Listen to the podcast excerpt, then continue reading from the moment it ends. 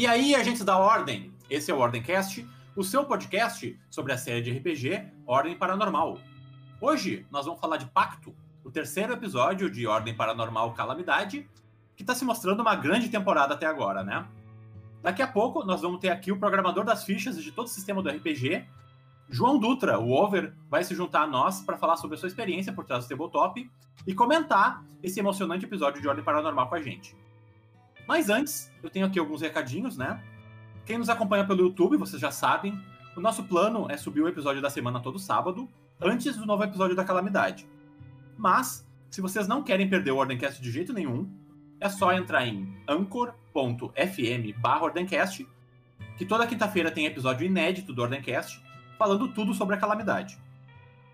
E só mais um recadinho sobre o nosso Apoia-se. Em apoia.se Ordencast, tu tem acesso a todas as possíveis recompensas do nosso podcast. Entre as nossas recompensas está a possibilidade de enviar perguntas para os nossos convidados e participar do nosso RPG exclusivo, que está agora entrando numa nova fase. Para saber como isso funciona, entra lá em apoia.se Ordencast ou tu pode perguntar para um dos moderadores no servidor do Ordencast no Discord. E agora eu quero chamar aqui uma moça que anda salgando bastante o bife, eu nem sei o que significa, mas e aí, não, como é que tu tá? Então, acho que eu desmaiei de desidratação, né?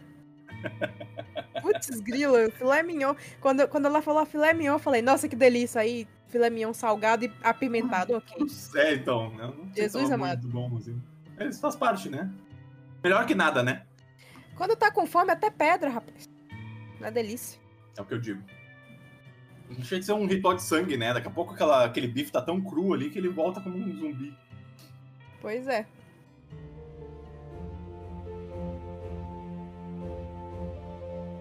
Agora então vamos chamar o nosso convidado para discutir né, tudo que a gente tem para discutir hoje. Ele é um dos moderadores do Selbit e o programador de todo o sistema do RPG, incluindo as fichas e o tabletop. Over, seja bem-vindo ao Ordencast. E aí, cara, como é que tá? Oi. Obrigado. Uma honra estar aqui nesse grandioso podcast. A honra é toda nossa, literalmente. Valeu, o mais valeu. famoso do Brasil. Pô, a gente tem que. A gente vai ter que dar um exposed aí do negócio que aconteceu, né? A gente tava combinando a tua participação, né? E a gente entrou em contato contigo para participar, e tu disse: Não, mas eu ando meio ocupado, assim, né? Eu acho que não sei se vai dar por agora, assim. E, tipo, dois dias depois começou o ARG da calamidade. Eu digo, ah, eu acho que eu sei o que ele tava fazendo. É isso aí. Deu uma pequena vazada, bem pequenininha. Eu digo, é, o que será que ele anda fazendo, né? Que ele tá tão ocupado. Aí tipo, começou a entrar, pô, o sistema do anfitrião lá em DOS, né? Um bagulho todo programado. Eu digo, ah, eu acho que eu sei o que ele tava fazendo. E esse sistema não fui eu que fiz, né? Ah, mas, é? é? mas eu fiz uma parte aí da, da, da, da, brincadeira que aconteceu. Então, daqui a pouco a gente vai entrar e vai saber direitinho como é que, foi, como é que funcionou a, a programação do, do ARG, né? Eu até vi um tweet seu falando, será que eu agora estou desempregado? É, não, então. Cara, vamos começar do começo, então. A gente pode perguntar isso pros convidados. É, há quanto tempo tu conhece o Selbit e quanto tempo tu acompanha o conteúdo dele? É o Selbit, cara, acho que desde, desde quando eu era moleque. Desde 2013, 2012, Caralho. lá, nossa, lá nos profundos lá atrás. é, eu assisti ele no YouTube mais por causa do HG, do Minecraft, né? Acho que todo mundo, sei lá, acho que todo mundo assim meio que conheceu ele por essa época, assim. Sim, essa geração meio que cresceu com ele. É, assim. cresceu com ele lá atrás já, entendeu? Porque ele era, né, um dos maiores youtubers de HG na época do Minecraft, né? Então, então ele era bem famoso nesse meio, né? E era um moleque que nem todo mundo. todo mundo era criança ali, adolescente, ele também era, então, né, todo mundo se falava, e aí foi passando os anos, todo mundo cresceu, e aí continuamos acompanhando o conteúdo, né, os projetinhos. E quando é que essa relação começou a ficar mais profissional, assim? Cara, foi, acho que exatamente um, dois anos atrás, setembro de 2019, que eu tive uma, uma ideia como viewer, né, do Selbit na Twitch, das lives, porque ele ficava ali, acho que toda sexta-feira ele fazia um react de vídeos de curtas de, de, de, terror, sabe? Sim, a Cesta do Medo. Cesta do Medo, é, ele fazia. Eu mandei o meu curta pra ele, mas ele não assistiu. Só, só quero deixar essa, essa, essa picuinha aqui. É porque o meu curta tinha 12 minutos e ele só assistia vídeos de até 5, 6, 7 minutos, sei lá. Tinha bem curtos. Era bem curso de terror. É, e aí eu, porra, eu tô aqui e assiste. Ele não assistiu. Uhum. Um, um dia eu vou superar isso. Mas aí começando nessa época, eu vi que poxa, é, a galera enviava muito link de vídeo no, no chat e, e os curtas de terror, pelo menos naquela época, assim, ah, sei lá, dois anos atrás, eram tipo tu, tudo igual, tá ligado? Tipo, tinha. é- Era muito curta repetido, sabe? Sim. E aí eu tive uma ideia, falei, por que não a gente fazer um botzinho, um sistema, e as pessoas vão colocar o vídeo nesse botzinho, nesse sistema, e o sistema vai falar, opa, esse vídeo já foi visto ou não? Hum, Se já foi visto, eu descarto ele, porque, né, uhum. é meio incômodo, né, toda hora você ali é, é ficar entrando no vídeo, e aí perceber que já assistiu e tal, aí perdia muito Uhum. tempo. Se não, mostrava numa tela pra ele, um painel especial, olha só o no- o nomezinho, Mostrava todos os vídeos que o pessoal enviava lá, junto com a duração. E aí, aí que vem, o, né, ele recusar os, os, os curtas mais longos. né? Foi aí que ele viu a capa e ele gostou da capa do curta. Só que ele disse, ah, não, 12 eu não vou assistir. Aí ele passou assim, ele, porra, sacanagem. Ele jogou pela capa. aí ele podia ver todas as informações ali e ficava mais fácil pra ele, né? Sim. E, e meio que começou ali, né? Fiz isso aí, ele curtiu, eu, né? Eu fiz por livre espontânea vontade, assim, tipo, como um viewer qualquer ali assistindo e vendo, e vendo a brincadeira. Sim. Não era mod, não era nada Não, ainda. não era nada, não era nada. E aí ele viu, curtiu, dali eu virei mod, ele falou, ah, deixa eu dar um mod pra ele. Ah, e aí dali foi, cara, foi, foi indo, entendeu? Aí fui fazendo bot pra Twitch dele também. Aí, aí foi mais ou menos a época que a Twitch lançou um sistema de pontos, né? De canal, acho que foi mais ou menos ali em novembro, dezembro de 2019. E aí ele queria integrar aqueles pontos ali com a stream dele. Ele teve a ideia e falou, ó, preciso disso aqui, disso aqui. E aí eu falei, vambora, vai dar certo. E aí eu fiz um outro botzinho também, que é o bot do canal dele na Twitch. Ele funciona Uhum. até hoje, ele tá meio dormindo lá, tá meio quietinho na dele, porque Que é o seu Cellbot. é, é o seu bot, isso mesmo, é o seu bot. E aí, né, e aí desde então a gente foi, foi crescendo aí, né? No meio de stream, pelo menos. Legal.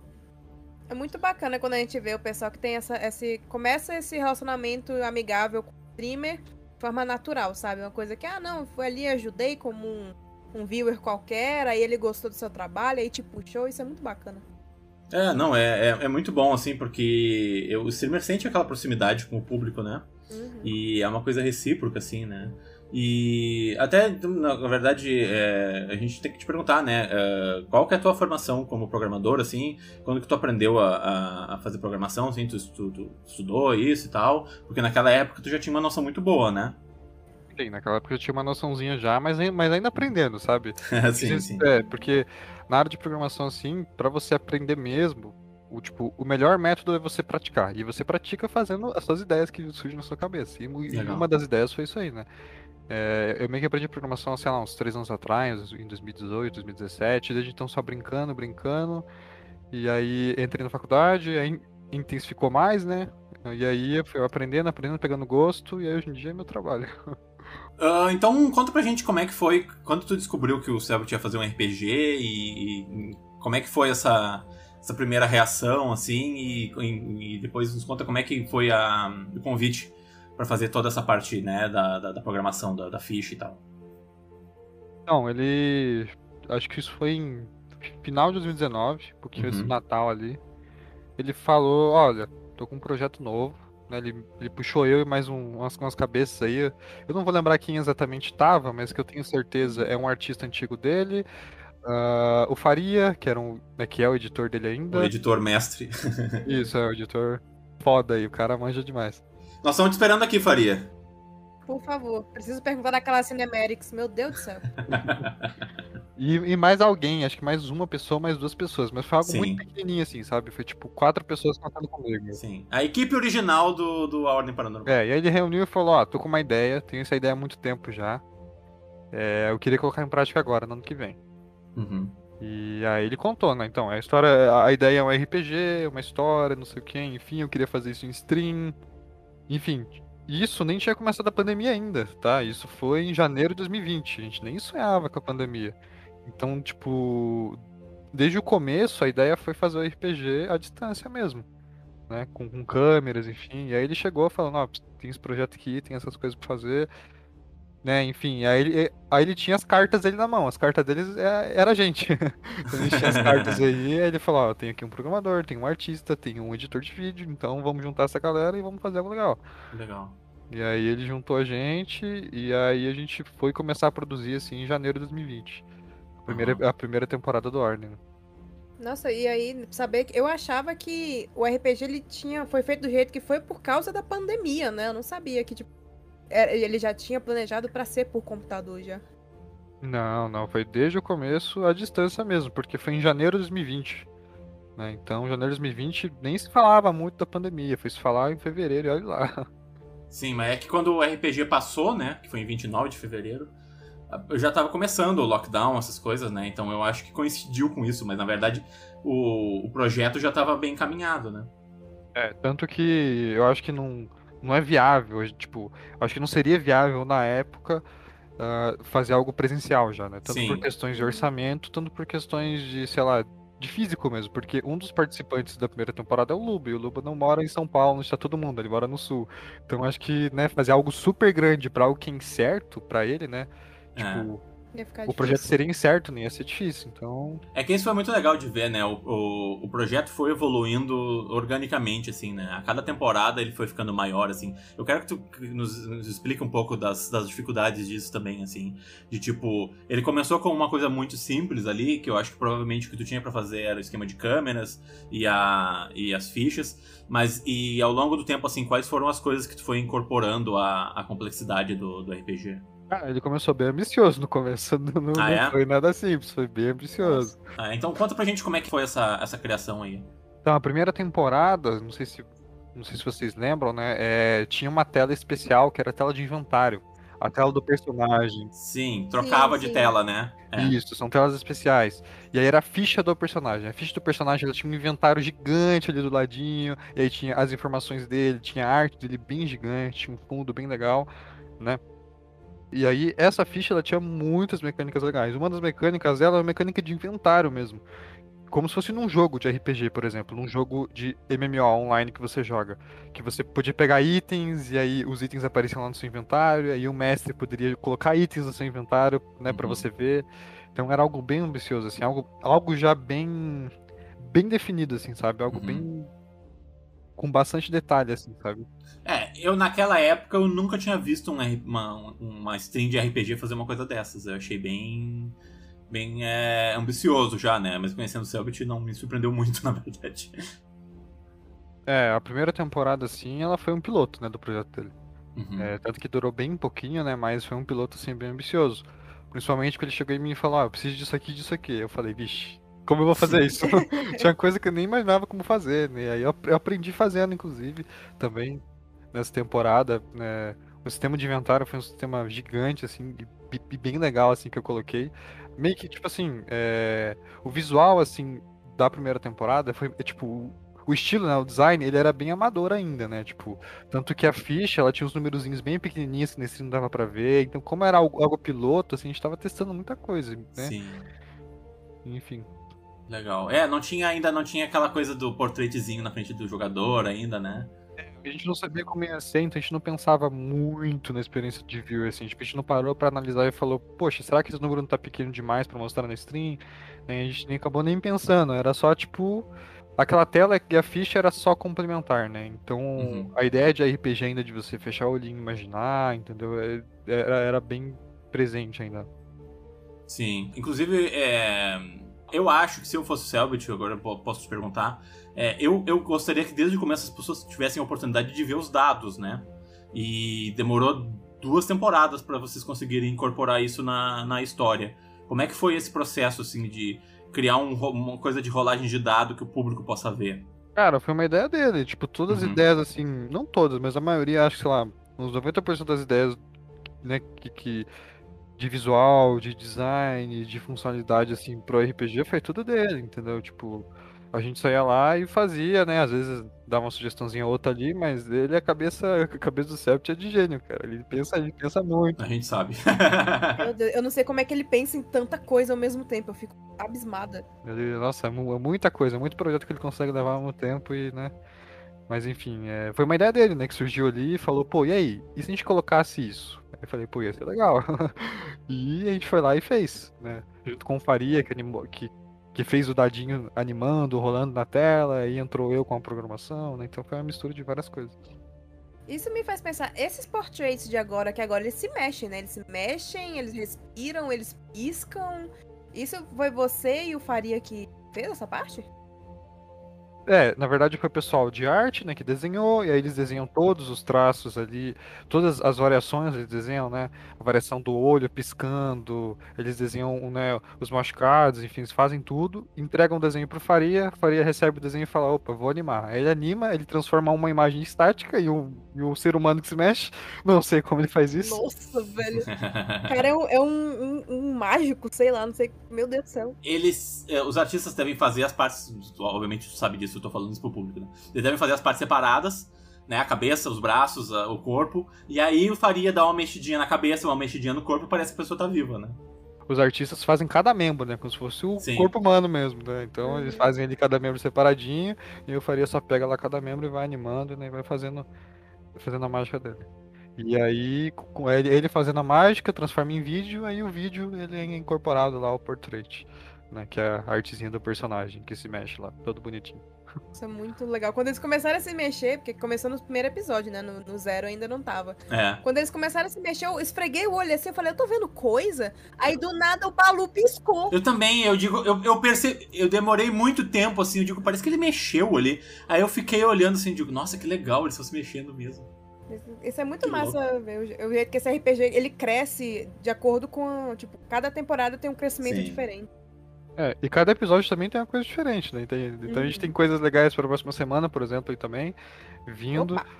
É, o pessoal, Eita. o pessoal já sabe aí, porque eu fiz isso em live, inclusive, eu fa- faço algumas lives às vezes ali programando, e o pessoal já viu, já sabe que vai ser. Pô, ba- divulga a tua, a tua, a tua live aí.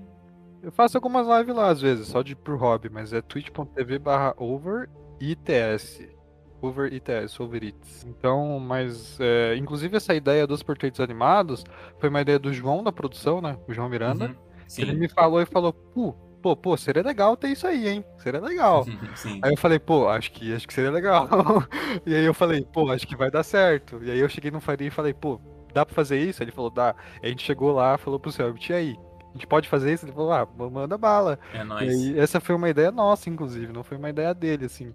É que, é que eu te digo assim, esse RPG ele é tão rico que tem uns detalhes assim que quando a gente percebe, tipo, nossa, alguém se deu o trabalho de fazer isso, tá ligado? hum. E não pode ter sido fácil. Por exemplo, quando, apare... quando o Joey apareceu e apareceu aquele, o falso Kaiser, né? Que a galera tá chamando, aquele cara, né, que aparece e tran- teletransporta o Kian. Entrou uma fumaça por cima do tabletop, eu nunca tinha visto isso acontecer antes. Eu imagino que isso seja coisa tua. Não, não é coisa minha, na verdade eu nem sei. Mas eu imagino Ah, é? que é, eu imagino que é. É, é algo animado ali, tipo, é, é como se fosse um, um GIF, por exemplo, sabe? Sim. Que, que ele colocou lá. É algo nesse sentido. E quem é que, quem é que toca o grosso do, do tabletop? Porque eu já perguntei, eu perguntei isso pros artistas quando eles estiveram aqui e eles não souberam me responder, mas tipo, por exemplo, às vezes tem uma. Tem, uma, tem a névoa, entendeu? Tem a questão da luz, da lanterna e tal. E, tipo, quem é que é responsável por essa parte, assim, de administrar o, essa- esses efeitos do tabletop, assim? Então, isso começou na temporada de, de desconjuração, né? Que foi, foi Aham. quando surgiu as luzes, surgiu as lanternas, enfim. Sim. Isso foi de novo uma ideia do Selbit. E quem bolou tudo isso foi o Selbit, sozinho, cara. Então ele foi atrás, é, ele foi atrás de assets que a gente chama, né? São assets, Aham. são, são itens, enfim, do tabletop que você pode comprar ou colocar na, na sua table lá do tabletop, você montar qualquer tipo de cenário. Ele foi atrás e quem montava os cenários era o Selbit. Eu não sei agora nessa produção, com, tu- com muita coisa que ele tem pra fazer, eu não sei se tem mais alguém que faz o cenário, mas, mas imagino que não né? Que monta, no caso ali, né? Não desenha, mas que monta os cenários. Eu acredito que, eu acredito que talvez continue sendo ele que faz isso, né? Mas em Desconjuração, por exemplo, era tudo ele que fazia, né? Então, tipo, ele que montava, ele colocava os detalhes, ele que colocava ah, as sombras, ele que colocava tu- tudo nos lugares, ele que montou tudo. Eu entrei várias vezes, inclusive, pra testar algumas coisas com ele no tabletop e ele tava lá montando o cenário, sabe? Então é algo bem legal de ver. E tu tomou uns spoilers muito grande já? Cara, tomei. Nossa. no Segredo na Floresta, acho que tava, tipo, pro público, eu tava no episódio 2, eu acho. Aham. E aí eu fui no tabletop, testar alguma coisinha com ele ali, não lembro o que que era exatamente. Do nada me deparo com um santo berço. Nossa! eu, eu, é, que que é isso, mano? O que, que é isso? O que, que tem a ver isso com a história? É, não, esse foi acho que um dos spoilers mais mais marcantes, assim. Teve outro, teve spoiler do Kian também, que esse foi o spoiler que eu falei, nossa, nem ferrando. Ah, é? Mas, mas esse foi engraçado porque foi inesperado, assim. Ele abriu assim o Santo Berço lá. Aí ele falou, putz, esse é um dos maiores spoilers da temporada. Né? E aí o Duquinho, o, o, o Duquinho foi engraçado, porque ele falou, ele chegou em mim e falou, ó, tu tá pronto pro maior spoiler da temporada? Eu falei, tô pronto. Aí ele falou, aí ele mandou assim a imagem, o Luciano como o Kim. Eu falei, nossa. velho. E aí tu, what the fuck, como isso não faz nem sentido, né? É, não faz nem sentido, mas enfim. Você sabia do- da volta do Joey? Sabia, nossa, a volta do Joey sabia. Desde quando eles armaram tudo lá na, na outra temporada? Não, na outra temporada não, tipo. É que assim, a gente da equipe não sabe da lore, né? A gente não sabe da história, Uhum. assim, e tipo, e do que é a história do. Né? A gente não sabe da história de cada personagem, né? Então, tipo, a gente Sim. sabe. A gente não sabe o que vai acontecer, por exemplo. Algumas coisas são previsíveis, né? Tipo, a, a gente às vezes recebe alguma coisinha ali. Então, tipo assim, o Joey, por exemplo, a volta do Joey no primeiro episódio, acho que foi no- acho acho que foi no primeiro episódio, no segundo. Agora, de Sim, no calamidade. episódio eu- 2, é, no É. episódio 2. Eu já sabia porque eu vi a arte dele assim voltando, voltando, sabe? Eu vi o, o Hum. vídeo dele voltando. Eu Falei, nossa, que legal, que, né, que legal. Acho que eu sabia duas semanas antes dele aparecer, sabe? Então, uma semana e meia, sei lá. Tem spoiler assim que a gente toma assim, meio que quase em cima, né? Mas não faz tanta diferença. Sim, sim. Porque não tem como, né, não, não tomar, porque vocês estão fazendo toda a questão estrutural do negócio, né? Mas ainda assim, é que ainda assim o Selbit é muito safado, né? Porque ele guarda muito. A gente já teve essa evidência de todas as pessoas que participaram aqui do, do, do- programa. É que o Selbit guarda muito próximo dele os, os segredos do, do, do RPG. Ele só revela se é uma coisa que ele realmente precisa da ajuda de vocês, assim. Porque o resto ele guarda muito com ele, assim, tipo. E a gente já teve evidência de pessoas que trabalham com ele, tipo, daqui a pouco acontece um negócio e eu digo, nossa, da onde que saiu isso, sabe? Nem a pessoa sabia, entendeu? Não, é, é. Altas vezes já eu olhei ali eu falei, nossa, não faz nem sentido. Sim. né? E aí, inclusive, ah, o outro lado, né, que, que, né, que foi apresentado agora no terceiro episódio, eu acho. Acho que foi no terceiro? Não, no segundo, no segundo episódio. Ah, a gente já sabia, né? Porque a gente, já, a gente viu todas as artes, a gente viu Sim, a lista sim. dos participantes, a gente teve que lidar. Eu, por exemplo, tive que lidar com a ficha deles, né? Então eu cheguei lá no Mount, né? E falei sobre a ficha deles, cheguei lá no, né, no Luiz, enfim, aí falei sobre a ficha deles. Então eu já sabia, né? Muito desde antes, a gente tem que guardar, né? Então explica pra gente como é que funciona ali. A gente viu que eles têm uns tabletzinhos e que eles ficam ali é, colocando e tirando os pontos dele e tal, que isso aparece na, na stream. É, explica bem por cima pra gente como é que funciona essa parte da, da ficha deles ali, e que, no que, que eles estão mexendo ali quando a gente vê eles, eles mexendo naquelas coisas ali.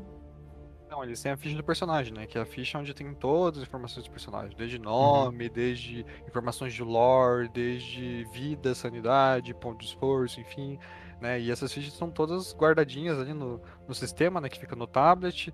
E aí isso é interligado com o stream, isso é interligado com todo o sistema que funciona ali, enfim. Então eles têm um tabletzinho lá, né? Então eles conseguem alterar qualquer tipo de informação, eles conseguem consultar qualquer tipo de informação. Na própria ficha tem coisas ah, do sistema do RPG, falando do, do sistema de RPG mesmo, né? De jogar RPG, enfim, Uhum. para eles consultarem, né? É como se fosse um grimório virtual, né? Então é Hum. algo bem útil ali no tablet deles, né?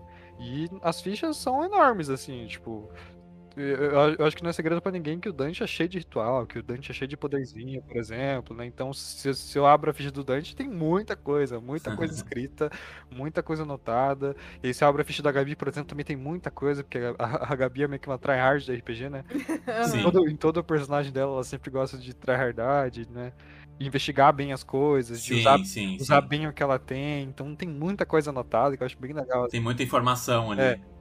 Eu acho legal a participação dos players, tipo, que usam as ferramentas que eles têm, assim, sabe? Então, Sim. eles têm lá a ficha deles, que eles podem colocar qualquer coisa que eles quiserem e o pessoal vai lá e coloca pra na hora ali no tablet ver, né? E consultar, enfim. Que legal, né? Porque é uma coisa tão importante dentro de um RPG, né? A manutenção da ficha. É é a primeira coisa que tu faz quando tu começa a jogar um RPG. Inclusive, eu sempre digo isso, né? Quando a gente. Eu não sei se tu, tem, se tu já jogou, tem experiência com RPG, de jogar e tal. Mas é tipo, uma coisa que se- sempre acontecia é que a gente, pá, vamos jogar um RPG, vamos. Aí a gente ficava duas horas fazendo a ficha, quando terminava de fazer a ficha, a gente já tinha desistido de jogar, né? Porque demora tanto tempo pra fazer uma ficha de RPG e tudo e tal. tipo, pra começar o jogo demora muito tempo, né? E a ficha, pô, a ficha é a base do RPG, né? É a base do personagem, onde vai estar tudo ali, Sim. né? Então, enfim, e aí, essa ideia da ficha digital, inclusive, foi uma coisa que eles mantiveram mesmo no RPG presencial, né? Porque acho que é inviável a gente usar papel, é inviável né, a gente usar um Excel da vida, por exemplo. A gente tem outras ferramentas melhores, né? E, e, a gente usou ferramentas melhores. Eu, eu, tenho uma pergunta só sobre então essa parte do presencial. É, qual que foi a maior uh, mudança e dificuldade assim da, da, da pra, pra, ti assim como programador do virtual pro, pro presencial? Cara, acho que não teve nenhuma dificuldade não. Foi tipo manteve meio que a mesma coisa, sabe? Não, nada muito diferente assim. Porque um dos, um dos objetivos em trazer a temporada para o presencial era manter o formato original dela, que foi sempre, na verdade, manter tudo que o formato digital tinha, né? Que era ficha, que era, enfim, uh, que era coisas interligadas, que eram os portraits né, do personagem, que eram as, as imagens ali, as informações para o público saber se eles estão morrendo ou não, enfim. Então, então meio que foi um copia e cola, assim, entre aspas, né? Tipo, das mesmas funções e as mesmas coisas. É, só que tem essa dificuldade, né, de tipo, agora eles, como eles estão ali e não tá todo mundo vendo, tem, não tem aquela, a gente, pode, a gente consegue ver, né, no encerramento que tem aquele, aquela tela ali, né, na mesa. Eles conseguem ver o tabletop na mesa, assim, né? Mas tem muita coisinha ainda que, tipo, por exemplo, agora eles não estão mais controlando os jogadores dentro do sistema, né? Quem tem que controlar eles é o próprio Selbit e a gente acha que, né? A gente pode perguntar isso, acho que não vai ser problema nenhum. Tem mais alguém ajudando ele a, a tocar o, o tabletop, né? Nossa, a equipe presencial, assim, eu acho que é imensa, assim, sabe? Eu tive, eu tive contato com o diretor, com a produtora, então é algo bem gigante presencialmente, assim. Então, tipo, tem, eu tenho uma pessoa responsável pelo tabletop, tem uma pessoa responsável por fazer cada coisinha ali, tipo, por mais que eh, os mesmos elementos das temporadas anteriores continuaram, agora, possivelmente, para uma função, por exemplo, tem uma pessoa diferente fazendo, não é mais o Selbit que faz, né? O que livra ele de muita carga que ele tinha, né? Sim. É, nossa, e às vezes ele quase soltava um, um, spoiler no meio do que ele fez em Segredo na Floresta, né? Que ele jogou, quase jogou o senhor, o, que era o Deus da Morte ali. Deus da Morte. No meio do negócio, antes dele verem o cara. Aí ele. Mas dá pra ver que assim, é meio como se fosse uma produção de TV, porque tem várias pessoas fazendo várias coisas.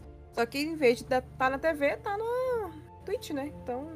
É, e os elementos da temporada anterior se mantiveram. Tá tipo. Tudo igual. A diferença é. é que tá no estúdio, tem um cenário, tem câmeras Sim. legais, tem um áudio legal. Uh, e enfim, essa é a única diferença.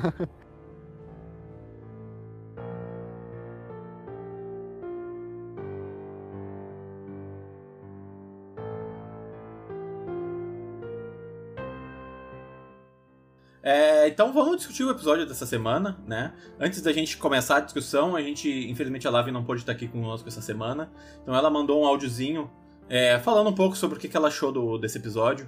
Vamos ver o que, que ela teve para dizer.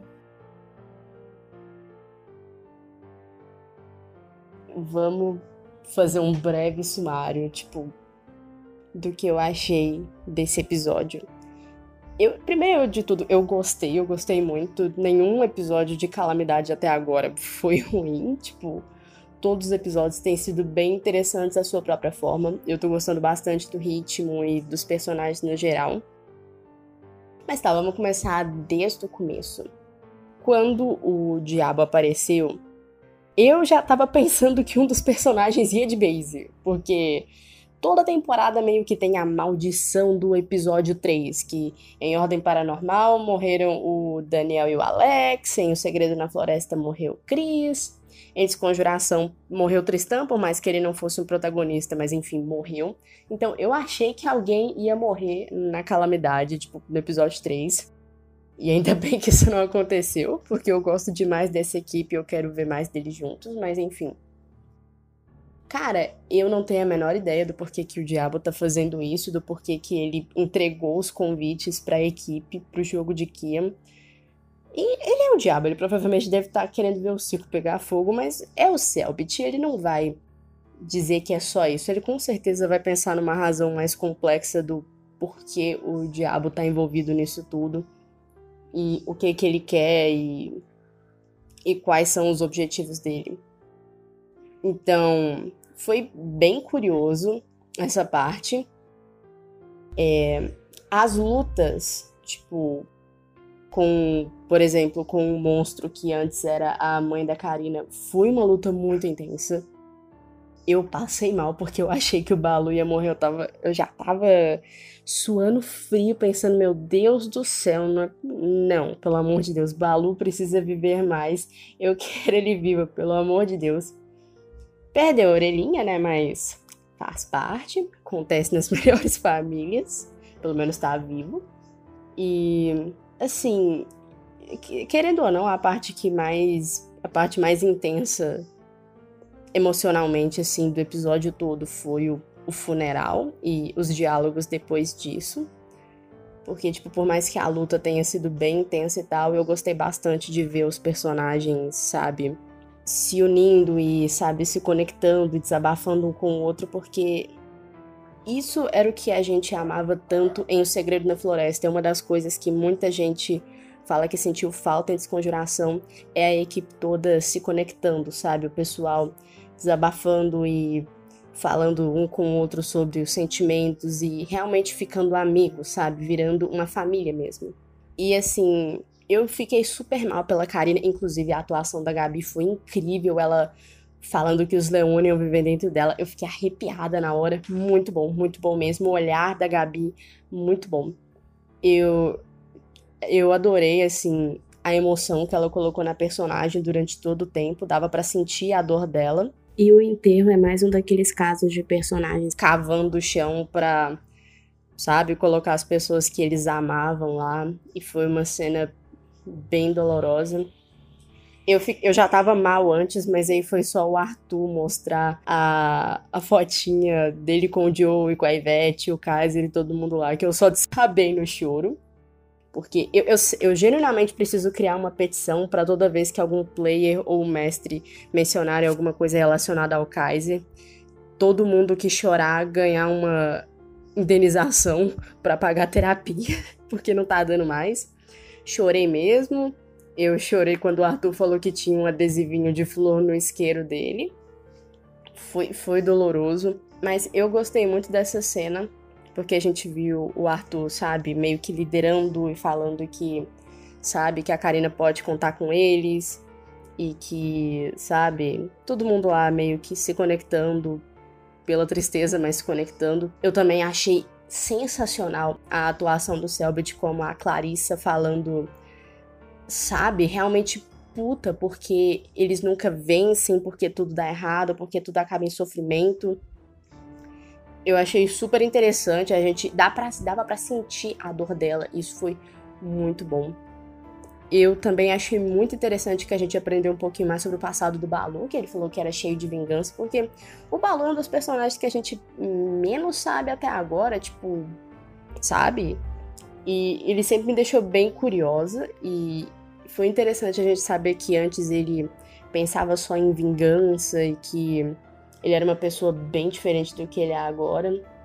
E isso só me deu mais vontade de saber mais sobre ele, por que exatamente ele queria vingança e por que exatamente assim ele mudou. Sim, ele falou que é bem melhor você encarar as coisas com um sorriso no rosto e tal, mas eu fiquei bem curiosa para entender, sabe, o backstory dele, saber mais sobre ele.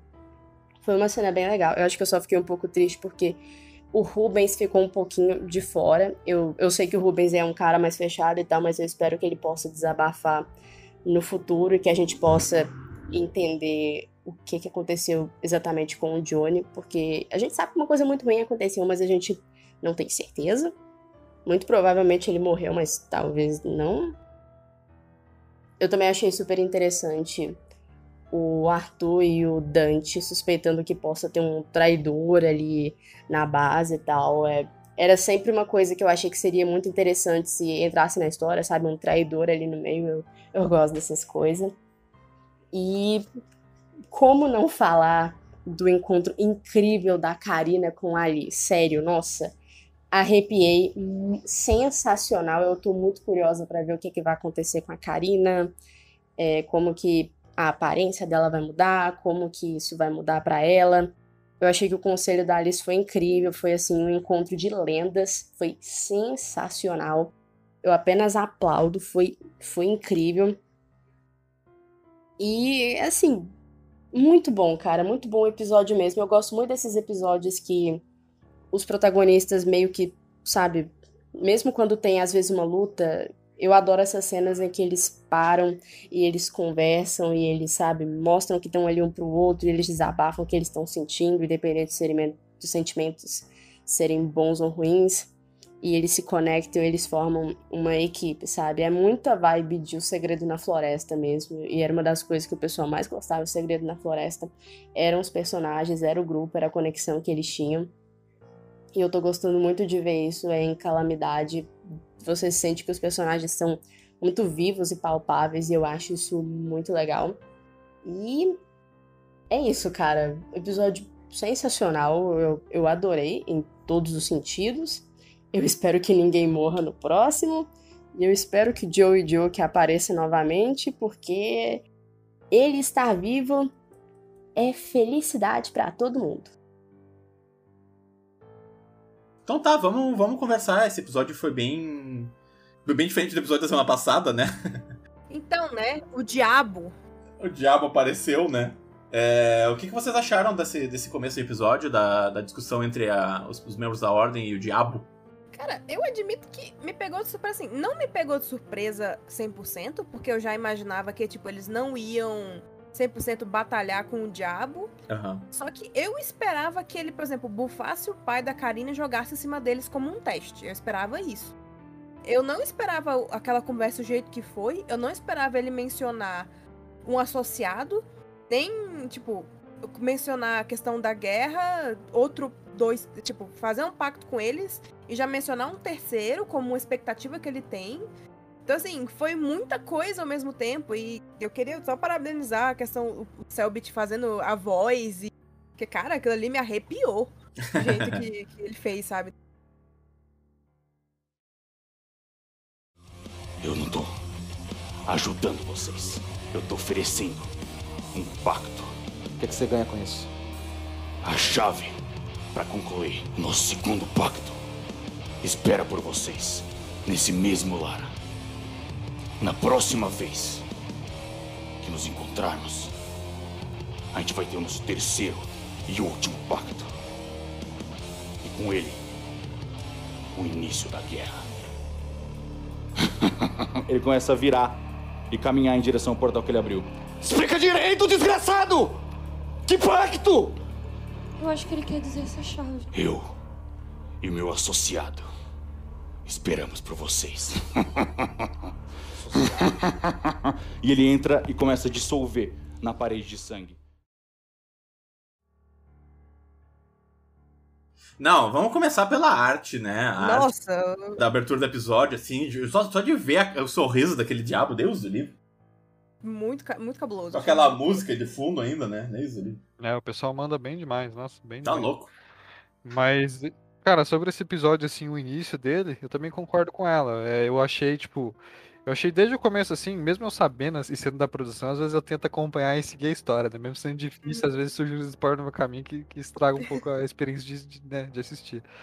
Mas, mas eu esperava, assim, que eles não fossem lutar, né, contra o diabo, porque o diabo é o diabo, né? É, acho que é um bicho super poderoso, né? Tanto, tanto, tanto né? No nosso meio, enfim, né? Aí, aí vai da sua crença, né? Mas enfim, como sociedade, né? Enfim, a gente, a gente tem né, esse bicho, esse, né? Esse aspecto assim do diabo, meu Deus, o diabo, né? E aí isso trouxe pro RPG também. É que aí que tá, eu acho que é isso que o Selbit vai fazer, né? Ele vai subverter as expectativas, né? A gente tem a ideia de que o diabo é a- o ser todo-poderoso. Eu acho que não, eu acho que ele é uma das muitas entidades que existe na, nesse universo, né? E a, a entidade que seria o diabo mesmo, pra mim é o Kian, né? Ele é o, o motherfucker da- do, né, do paranormal. Né, e eu acho que ele vai apresentar exatamente isso, né? O diabo no Ordem Paranormal não é aquele ser gigante, né? Que se tem, né? Porque a gente não tem Sim. um deus, por exemplo, a gente não tem nada nesse sentido no, no universo, né? Então, tipo, o diabo vai ser só mais uma criatura ali que é poderosa, que, que talvez e possivelmente tem seu próprio reino, os, né, as suas próprias coisas ali do outro lado dele, né? Enfim. Então, né, é algo bem diferente que ele vai apresentar. A gente estava teorizando, inclusive tem a ver com essa discussão sobre a guerra, né? Que vai existir uma guerra entre todas essas facções, né? Todos esses, esses grupos de, de, de ocultistas que existem, né? Então a gente tem o anfitrião, a seita das máscaras, a ordem, os scriptas, né? São várias entidades, cada uma de um lado, assim. E na minha opinião, uma delas é o culto do diabo, né? São. Porque cada uma delas parece ser regida por um dos elementos, né? Então a gente tem. O anfitrião é a energia, as máscaras são o conhecimento, cada um tem uma coisa, né? E o, o diabo é regido pelo sangue, né? Inclusive, a gente falou isso semana passada, né? Que é, é, eu teorizo que o diabo é o deus do sangue, né? Porque a gente tem um deus de cada uma né, desses aspectos do paranormal aí. Então eu acho que o diabo é ele é o deus do sangue, assim, né? Ele é uma criatura que ele é diferente das outras criaturas porque ele é ciente, assim. Eu, e eu ainda acho que ele é humano, né? Ele vem de um background humano. Ele era um daqueles caras lá do circo e ele se transformou nisso, ou ele é o filho da Elsa, né? Eu acho que ele vem mais por essa linha, assim, né? É, eu também acho que é assim. Uhum. Muito mais diferente do que a gente tem na vida real, por exemplo, né? Com o cristianismo, enfim, com crenças, enfim, é algo muito mais diferente no universo do paranormal, né? É. Eu acho que vai ser algo mais humanizado, com um background diferente, né? É, eu não acho que ele é uma entidade de 50 milhões de anos que existe. Eu não, eu não acho. Eu acho que esse é uma, uma. Talvez exista alguma coisa assim, no sentido de, tipo, até porque a gente vai discutir sobre a questão das marcas, né? Que são coisas que meio que transcendem as próprias pessoas, assim, né? Mas eu não acho que o diabo seja essa o diabo da, do cristianismo, o diabo da religião, assim. Eu acho que o diabo que a gente tá vendo é uma projeção do medo que as pessoas têm do diabo, né? Então, como as pessoas têm medo do diabo, o diabo acabou se formando com aquela aparência ali, né? É, Ele é uma entidade do outro lado e as pessoas nomearam ele diabo porque é o nome que a gente assimila a alguém com chifres, com, com por exemplo, ele a gente viu, deu, pra- deu pra ver nesse episódio que ele controla todos os monstros de sangue. Uhum. Ele que controla, porque aquela horda quem jogou foi ele, porque deu pra ver que a horda ela tinha sido invocada, né? Porque tinham bem mais corpos do que tinha lá em cima. Sim. É, os, os, os outros bichos, que foi o, os zumbis mais fortes que estavam lá em cima, com certeza também foram invocados por ele, porque a chave da maleta estava dentro do, do zumbi de sangue. E. Do zumbi do colossal, no caso, né? O próprio carente mesmo, que ele disse que é um filho dele, é, tinha o, o- a questão da, da página, né? Do Arnaldo, que. que é- foi parecido. A questão do, da página foi parecida com a questão do, do zumbi colossal. Quando eles mataram o carente, eles conseguiram a página. Uhum. Aí quando eles mataram o zumbi, eles conseguiram a chave e a página dos marcados. Mas uma, uma coisa que eu queria perguntar pra vocês é: quem vocês acham que é esse associado que ele comentou? Tem alguma teoria, Over? Cara, não, não faço a mínima ideia. Acho que é algo que a gente vai descobrir ainda. Eu acho que é o Joey. Eu tô com pressentimento que talvez seja o Joe. Eu acho que é o Joey. Eu acho que o Joey fez um pacto com o diabo. Pra, pra se vingar, né? Mas é porque como que ele fez esse pacto? Ele não tinha mais. Ele não tinha mais mente, tipo. Eu acho que o diabo foi atrás dele e propôs o pacto. Porque ele tem. Porque ele tem. Ele, ele tem a motivação, ele tem a vingança contra os scriptas. Que é algo que por algum motivo o diabo quer. É, na hora que a Karina tava explodindo, ela tava com raiva, ele falou. "E, Como é que, ela, como é que ele falou? Esse, esse ódio, essa raiva é muito boa, alguma coisa assim. Então ele se alimenta desse sentimento, né? E ele precisa. Tanto que o que, que Como é que tava o Joey? Ele tava tomado pela, pela raiva, pelo ódio. Isso não é o Joey que a gente conhecia, né? É, Então eu acho que ele tava tomado pelo sentimento que o diabo bufou ele, assim, né? Porque eu não acho que aquele ali vai ser o Joey que a gente vai ver pelo resto da temporada. Porque eu acredito que pela mecânica do RPG, ele tá poderoso demais pra, o Sebut introduzir ele na, na, na temporada, entendeu? Tipo, como é que ele vai fazer uma mecânica de batalha? Digamos que o Joey volte e ele se alie com a Ordem, tá? Como é que ele vai fazer uma mecânica sendo que tem um cara que tá 100 vezes mais forte do que o resto da equipe? Fica muito complicado de, de, de lidar com a, com a batalha, entendeu? Então eu acho que quando o Joey voltar, ele vai tá, ele vai ter acabado o pacto dele, vai ter, tipo, acabado o buff que ele tomou ali, e ele vai estar muito forte, mas ele vai estar num nível humano, porque aquele ali não era o nível humano, aquele ali era o nível, sei lá, que o diabo deu pra ele através do pacto, entendeu? E que durou aquele tempo ali e depois se acabou. É, e ao mesmo tempo o Joey só tem consciência por causa da seita das máscaras, né? Sim. Eles permitem a consciência pro Joey, né? É que eu acho que ele tá. Eu acho que ele. A seita das máscaras não sabe o que está acontecendo. Não tem Eu como. acho que ele tá dando não a volta. Eu acho que sim. Eu acho que o diabo tá, tá enganando a seita das máscaras. Ele tá dando. Porque eu acho que essa é a guerra, entendeu? A guerra vai ser entre todas essas facções diferentes. E o que que, o, que que o diabo fez? Ele pegou uma pessoa que é muito importante pra aceitar das máscaras e ele trouxe pro lado dele, entendeu? E por mais que a seita das máscaras seja muito poderosa e misteriosa, eu acho que ela tem seus limites, né? Tem um limite que, né, ela não consegue saber fa- fazer tudo, entendeu? Eu acho que eu acho que ela foi enganada e que eles levaram o Joey dela. É o que eu acredito nesse momento. Eu fico muito sem saber, porque eu- ao mesmo tempo que eu acho que a seita pode não ter consciência do que, que o Joey tá fazendo, eu acho que a seita tem dedo nisso aí. Talvez a própria seita que tenha feito tal pacto com o diabo. Hum. Pra, pra, tipo, sei lá, porque o, o que bufou o Joey, o que eu acho que o que tá deixando o Joey forte não, é, não foi o diabo. Eu acho que o, tipo, o Joey estar lá foi culpa do diabo. Mas assim, o que tá deixando ele forte é a relíquia, é a máscara que ele usa. Então, Ah. assim, eu, é eu, não, eu não acho que, tipo, ah, o diabo é a razão por qual ele tá forte. Não, o diabo é a razão por qual ele tava consumido pelo ódio e fora de si. E ele estava naquele momento ali, tipo, como se ele tivesse sido. O diabo mandou o Joey por Sedex lá pra, pro- pra Itália, sabe? é, ele era. É, é, a gente acha que ele era o presente, né? É, quando eles- aparentemente. Quando eles dizem o presente foi entregue, aquilo era coisa do diabo, não era coisa dos scriptas, né? É. Então eu tenho pra mim que como o sangue começou a, a, a escorrer na hora que o Joey apareceu, eu tenho pra mim que aquilo ali foi o presente do diabo. É, então assim, eu acho que a- o poder é a relíquia e o ódio e estar fora de si é o diabo. Então a gente só tem que ver como que esse menino se enfiou num pacto com o diabo. Ou se alguém fez um pacto e enfiou ele nessa, nessa conversa. Eu acho que a seita sabe disso, porque como a seita controla a consciência do Joey, né, entre aspas, Uhum. acho que seria impossível eles não saberem disso, né? Acho que tem, acho que tem dedinho da seita e con- concordo com ela. É porque, é igual eu falei no episódio passado, pra mim, a seita tá dando uma de Kian. O Kian achou os bonequinhos lá, os peão dele, pra fazer o trabalho sujo pra ele não ter que agir, porque se ele agir, a seita age. E a seita, como ela não tem como agir sem que o Kian age, achou o próprio, digamos ali, o bispo dela pra, delas pra agir, que é o Joey. É que é isso que é engraçado, né? É como se todas essas entidades precisassem dos marcados, né? Cada uma das, cada uma das forças do, do paranormal tem um grupo de marcados pra agir por si, né? Então a Ordem tem um, os Scriptas tem outro, agora a, é, a, Seita das Máscaras tem um. Vai ser muito interessante de ver o que, que as outras entidades. Se é que essa guerra vai ser isso que a gente tá pensando, né? Porque quando a gente pensa em guerra, a gente pensa que vai ser uma guerra da Ordem contra o Kian, né? É muito simples. Mas eu acho que vai ser uma guerra mais no sentido de Senhor dos Anéis, assim, sabe? Quando tem, tipo, diversas facções, umas lutando contra as outras, assim. É uma guerra total, assim, entre tudo.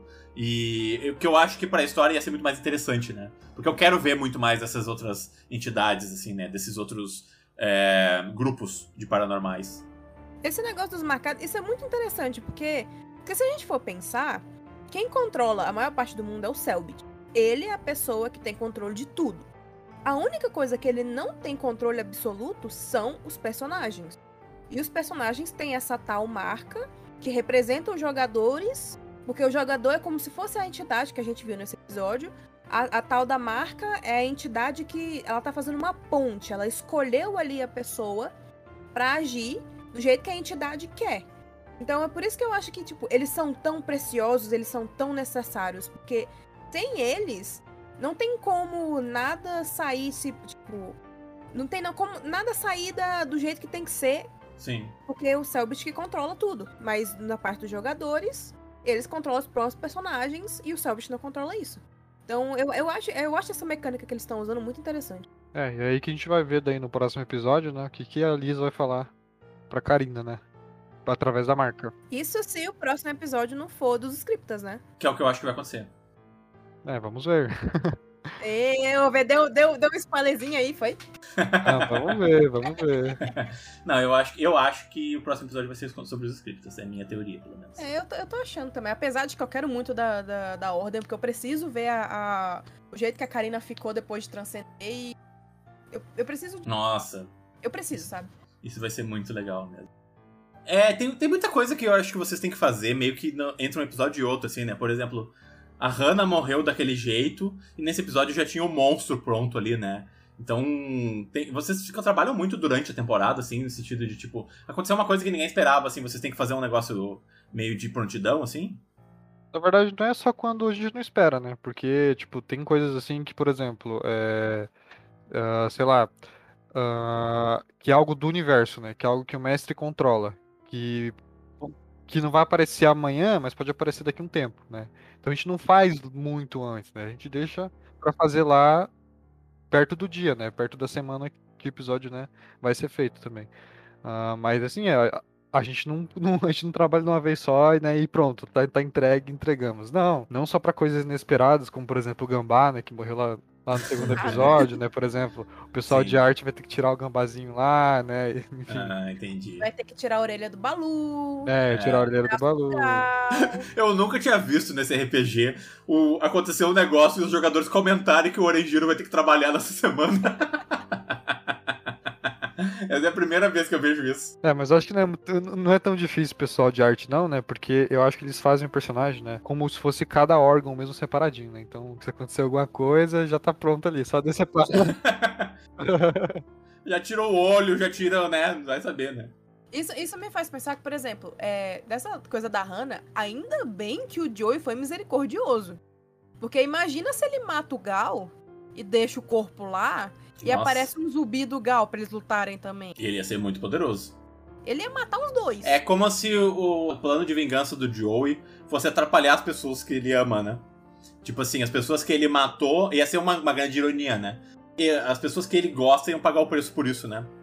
É, porque, tipo, ele, ele, ele deu uma canseira nos scripts e ele deu uma canseira na ordem. Tipo, ele não tá nem ajudando nem atrapalhando os dois. Ele tá fazendo mesmo pros dois, né?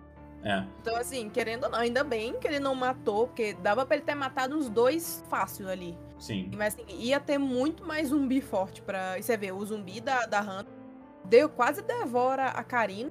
te- Deu 22 de dano no, no Balu. O bicho só morreu rápido porque Dante, Dante e Arthur, né? Dante e Arthur tá. Nossa, eles estão muito fortes. Forte. O, o, o Arthur acho que deu, cem- deu 138 de dano esse episódio. Sozinho. Tipo, 138 de dano, gente. Meu Deus do céu, o Fuller. O Joey foi misericordioso, né? Nessa batalha aí, porque ele tá muito forte, né? Ah, dá pra ver, dá pra ver. Ele tá muito forte, ele tá em outro nível, assim, né? Por causa da relíquia, né? Então, Uhum. eu acho que por causa da relíquia, né? Eu também Não acho. por que que é. Mas, mas, cara, realmente, se, se, se ele matasse o Gal ali, ia ser, ia ser no mínimo engraçado. É, porque que- quem ia pagar por isso ia ser a equipe dele, né? Imagina o- se a Patrícia virou um, um zumbi colossal daquele jeito, imagina o Gal, né? Nossa senhora, eu quero nem O imaginar. Gal ia virar um monstro absurdo, assim, né? Porque dá pra ver pela sanidade do Gal que a exposição paranormal dele tá muito alta. Tipo, Ele tem 12 de sanidade. Sempre foi, né? Olha, o Gal conseguiu lutar contra cinco. Quantas pessoas ele lutou? Sete pessoas ao mesmo tempo no final da, da desconjuração? Sozinho. Mas ali eu acho que ele tava bufado pelo invólucro do conhecimento. Será? Sim, porque você vê. Ele não tava tão forte nesse último episódio, né? É, não, tipo, ele tá só com 80 de vida agora. Na- antes ele não tinha 80 de vida nunca. Porque só a explosão da Eren deu, acho que foi 40 de dano. E ele não, tipo. E, de- e isso ele já tinha tomado um monte de porrada. E ele, ele só ficou no, no quase morrendo, sabe? Então ele tava bufado. É que o sistema mudou também, né, Nan? Não é mais o mesmo sistema, né? É, talvez, mas assim, 80 de dano no sistema da desconjuração não é a mesma coisa que 80 de dano nesse sistema, né? É, mas mesmo assim, eu, eu acho que ele deu uma. tipo, ele, ele ficou. hum, Ele claramente não ia ficar tão forte quanto ele era antes. Porque agora tem Kia, né? Kia.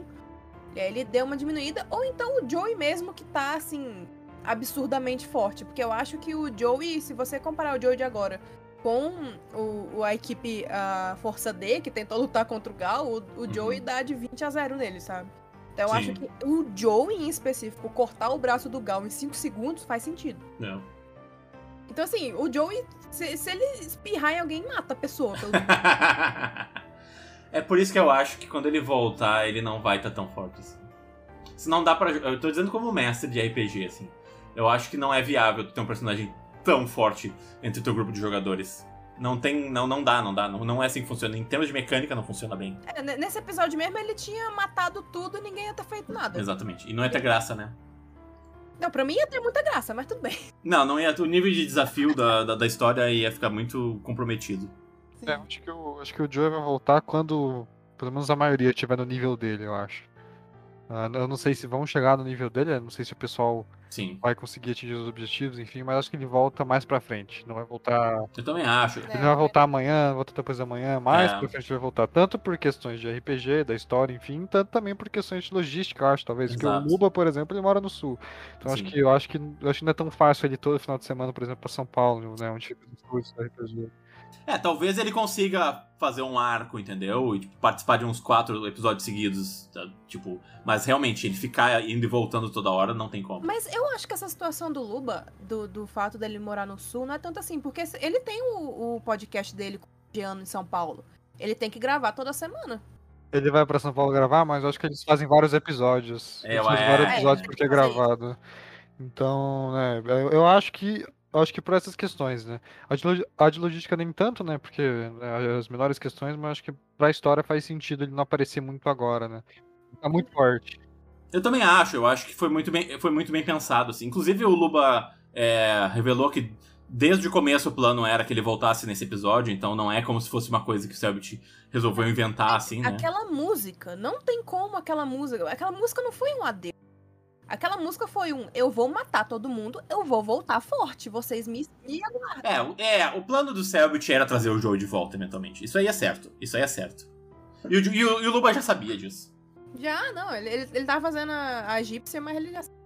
É, Tava- já sabia, sim. Ele, ele, ele, ele ficou com dor de cabeça três dias antes do, do negócio e só passou depois que ele fez o episódio. Porque imagina guardar um segredo desse por quatro meses. Né?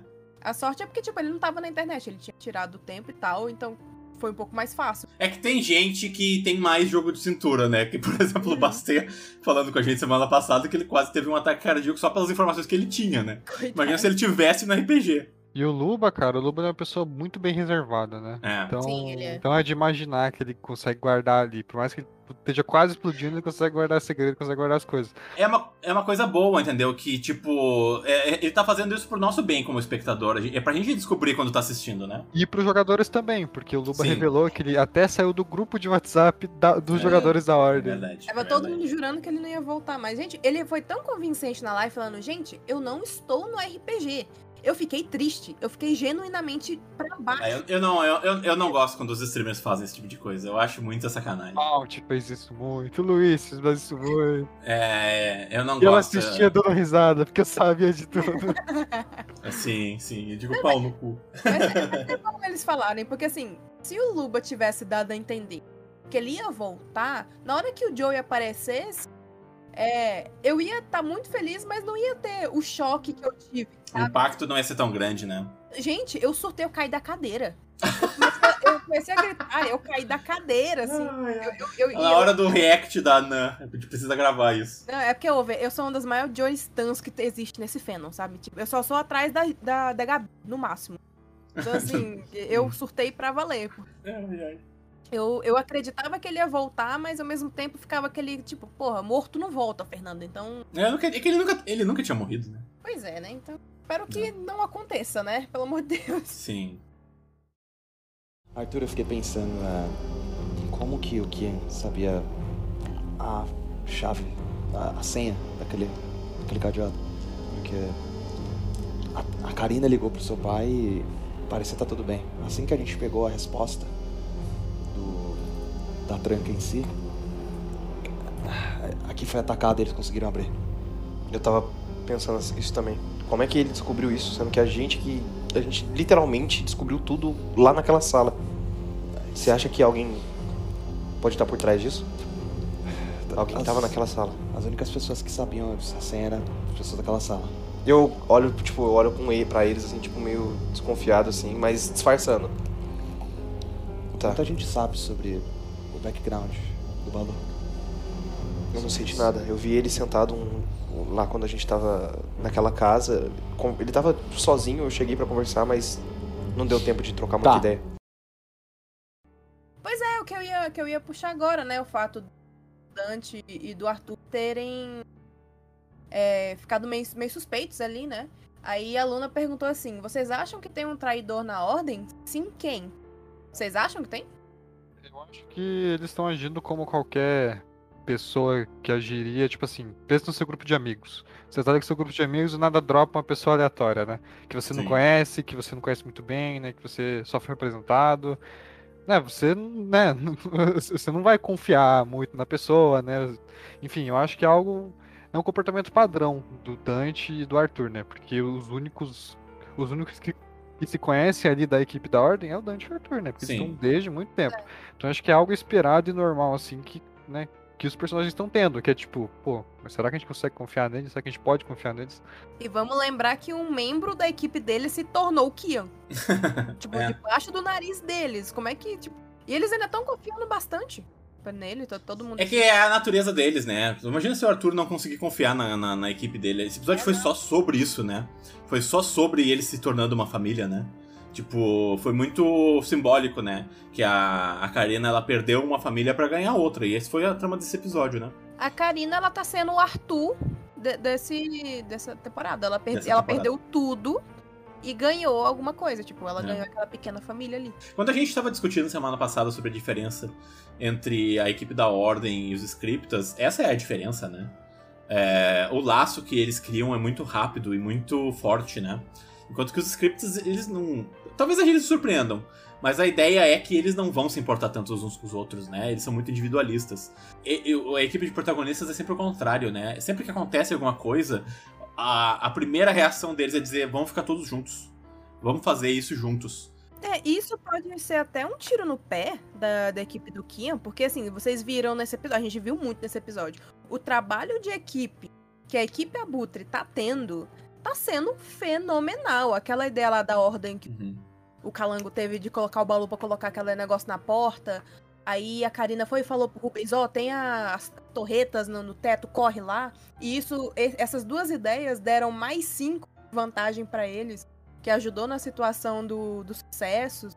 Ou então a situação de, porra, é, na hora que o Balu tava agarrado pelo. perdeu a orelha, o Dante largou tudo pro ar, correu e foi lá, curou ele. Porque senão seria possível que ele tivesse morrido, né? Exatamente. Assim, eu não vejo isso acontecendo ah, agora. Eu não vejo isso acontecendo na equipe do Kian. No máximo ali, sei lá, se fosse o Boris, o, o Damir. Mas eu não vejo eles, um, um Uhum. deles, se colocando em risco pra salvar o outro, como eles já estão fazendo, sabe?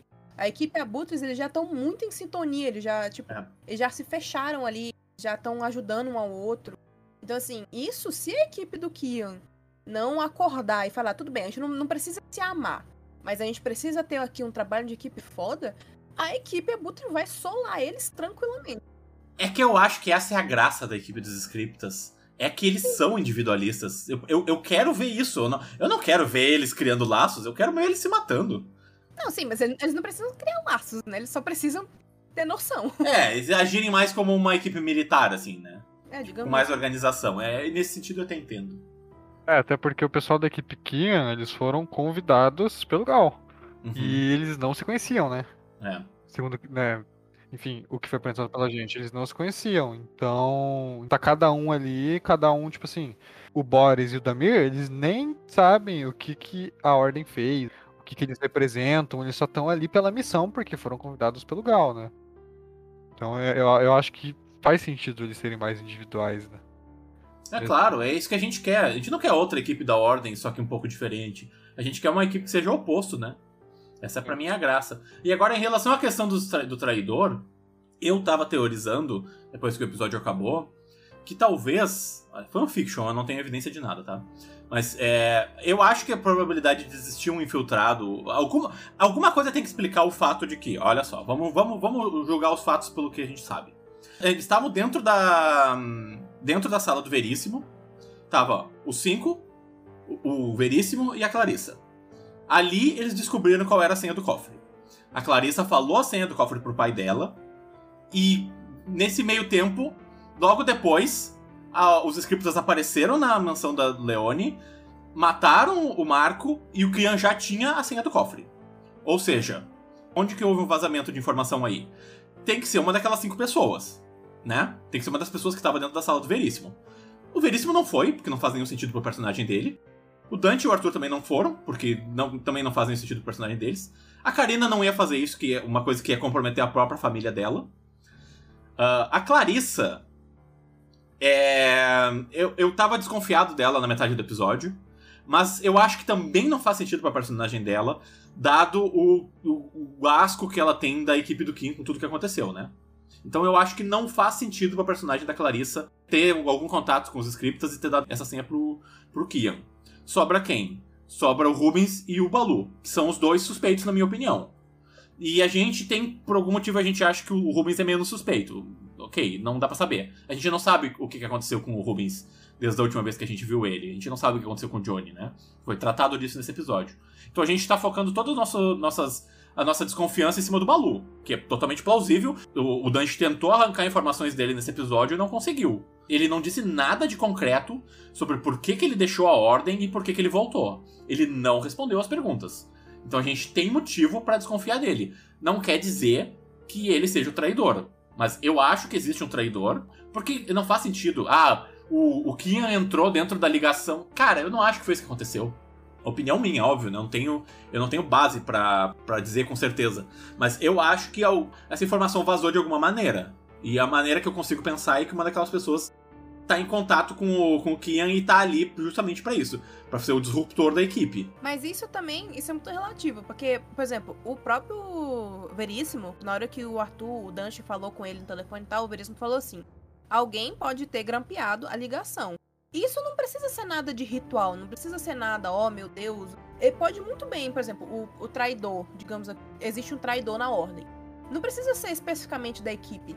Pode ser alguém que tá lá dentro da ordem. A pessoa, por exemplo, pode ter colocado um, sabe aqueles negocinho que é tipo um microfonezinho na sala do Veríssimo? Sim. Ou alguma coisa assim. Tudo bem que na hora que. Ah, isso não, não vale tanto porque a Karina saiu da sala na hora para ela falar. Então, o problema foi a ligação do telefone que ela fez lá de fora da sala.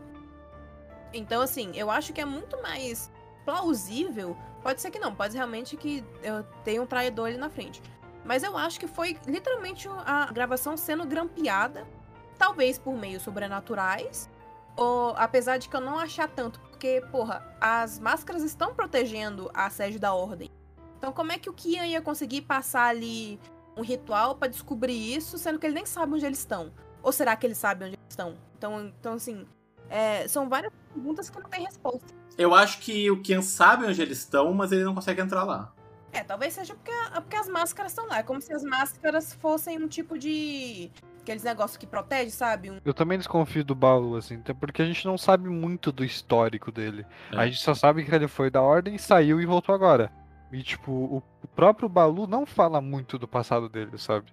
Então ele é muito suspeito, assim, né? E, enfim, eu, eu acho que tem, tem coisa no meio aí. Ao mesmo tempo que eu acho que o Rubens poderia ter algum motivo de trair a ordem também. Porque o Johnny, o Johnny morreu, por exemplo. A gente não sabe, né? A gente não sabe. Né? É, mas eu acho que ele morreu, né? Supondo que o Johnny morreu, o Rubens tem um motivo ali para talvez odiar a ordem, não sei, pelo Johnny ter morrido, por alguma Sim. coisa que aconteceu, algum conflito interno que aconteceu que causou na morte do Johnny. É, ou, ou o Johnny fez algum tipo de acordo, como o do Joey, por exemplo, que deixou ele preso, e, a, e para livrar o Johnny, o Rubens aceitou ser um infiltrado dentro da equipe, sabe? Tipo, não é uma. Teria uma, um, um desenvolvimento até interessante pro personagem, né? É uma possibilidade. É, seria interessante, mas eu acho que dos dois o Balu realmente é o mais suspeito dele.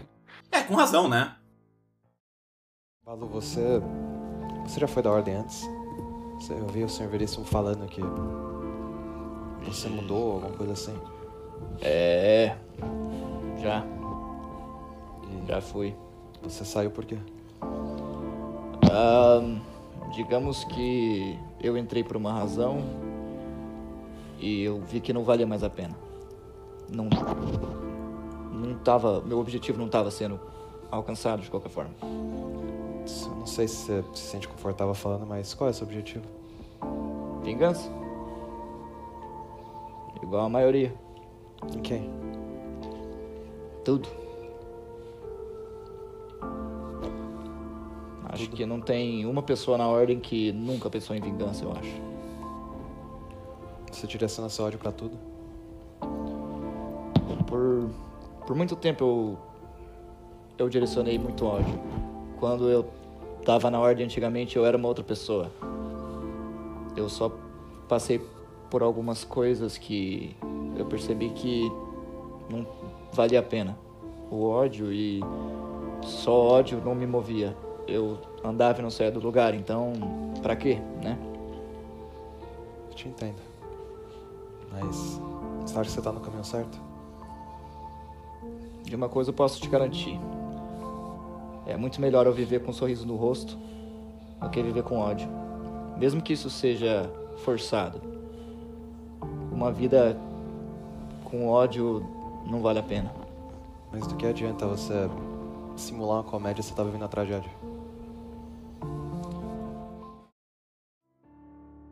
O que, que a gente sabe do Balu? A gente sabe que ele tem aquele machado do irmão dele. A gente sabe que ele foi uma pessoa no passado que era movida ao ódio, como o Joey é hoje. E a gente sabe que ele não gosta do paranormal. Por exemplo, ele, ele faz careta pra, pra ritual, ele.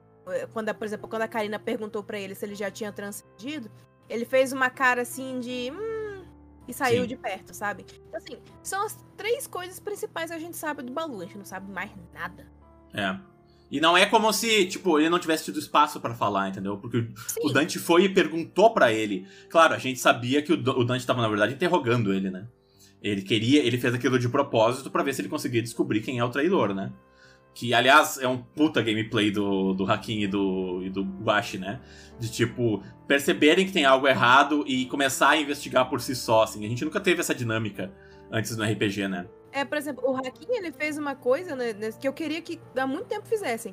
Ele perguntou pro Selbit, Selbit, qual que é o critério pros zumbis de sangue se tornarem, tipo, fortes ou não? Uhum. E aí ele foi lá, rodou o ocultismo, tirou o 30, e ele descobriu que os zumbis de sangue, eles podem voltar fortes como foi o Colossal, dependendo da exposição paranormal da pessoa quando ela foi viva. Exatamente. Então, assim, é uma coisa que a gente não tinha conhecimento, a gente não fazia ideia de que. Eu mesmo sempre me perguntava, porra, por que tem zumbi de sangue que é tão forte? Tem uns que você dá um tapa eles morrem, sabe?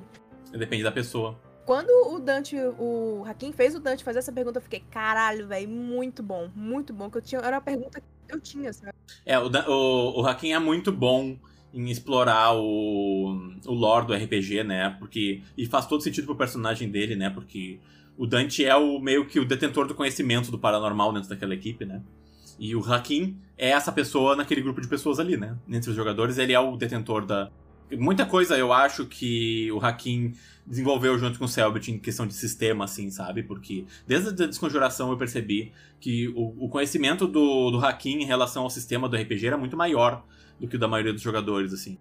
Nossa, sim, ele, ele manda muito no RP em geral. A Gabi também é outra que ela gosta muito de. É que a Gabi é outra pegada, né? Inclusive eu queria falar sobre isso, né? Nesse episódio a gente viu ela trazendo à tona a investigação que ela fez no avião, né? Que foi a live de investigação que ela fez. Eu acho muito legal quando os jogadores pegam e extrapolam o que. Eles não estão ali só naquelas quatro horas ali dentro do RPG. Eles estão extrapolando o que o personagem deles é, sabe? Eles estão aproveitando a participação deles no RPG, sabe? É que nem o Calango gravando o vídeo, entendeu? É, mandando fazer as artes dos personagens. É a Gabi teorizando fora da, da stream e incorporando isso dentro da. hum, Fora da stream, não, né? Fora do RPG, mas incorporando isso dentro do, do próprio RPG, assim, porque eu acho que é um tempo que eles não vão ter pra teorizar ali dentro do RPG, entendeu? Então ela tá aproveitando e avançando a história, né? E quanta coisa legal que ela teorizou naquela live ali. Tem muita coisa que eu acho que, tipo, pode muito bem ser verdade e, e se fosse depender só do gameplay, não ia ajudar em nada. Por isso que eu disse, durante toda a nossa cobertura da desconjuração, que, nossa, a Gabi tá fazendo muita falta nessa equipe, porque os personagens não estão discutindo a lore. Não é à toa que eles não entenderam nada, nem a gente, muita coisa, né? Eu acho que foi muito interessante ela ter feito isso, principalmente porque a Liz apareceu no final, né? Sim. Na- No Transcender, ela É verdade. É, faz todo sentido, né? Então, sim, é tipo, é meio que como uma fagulha da Liz que tá dentro da Karina. É como se a marca dela, né, que é a Gabi, É, tivesse influenciando. Eu achei isso muito massa. E não só isso, mas também a atuação da Gabi como Karina. Nossa, ela mandou muito nesse episódio. Eu senti a angústia, raiva, aquela hora que ela tá falando que vai lutar, que cada Leone vive dentro dela. Pô, nossa senhora, que atuação fenomenal. Foi demais. Eu gostei muito da compaixão do, do, do Arthur, né?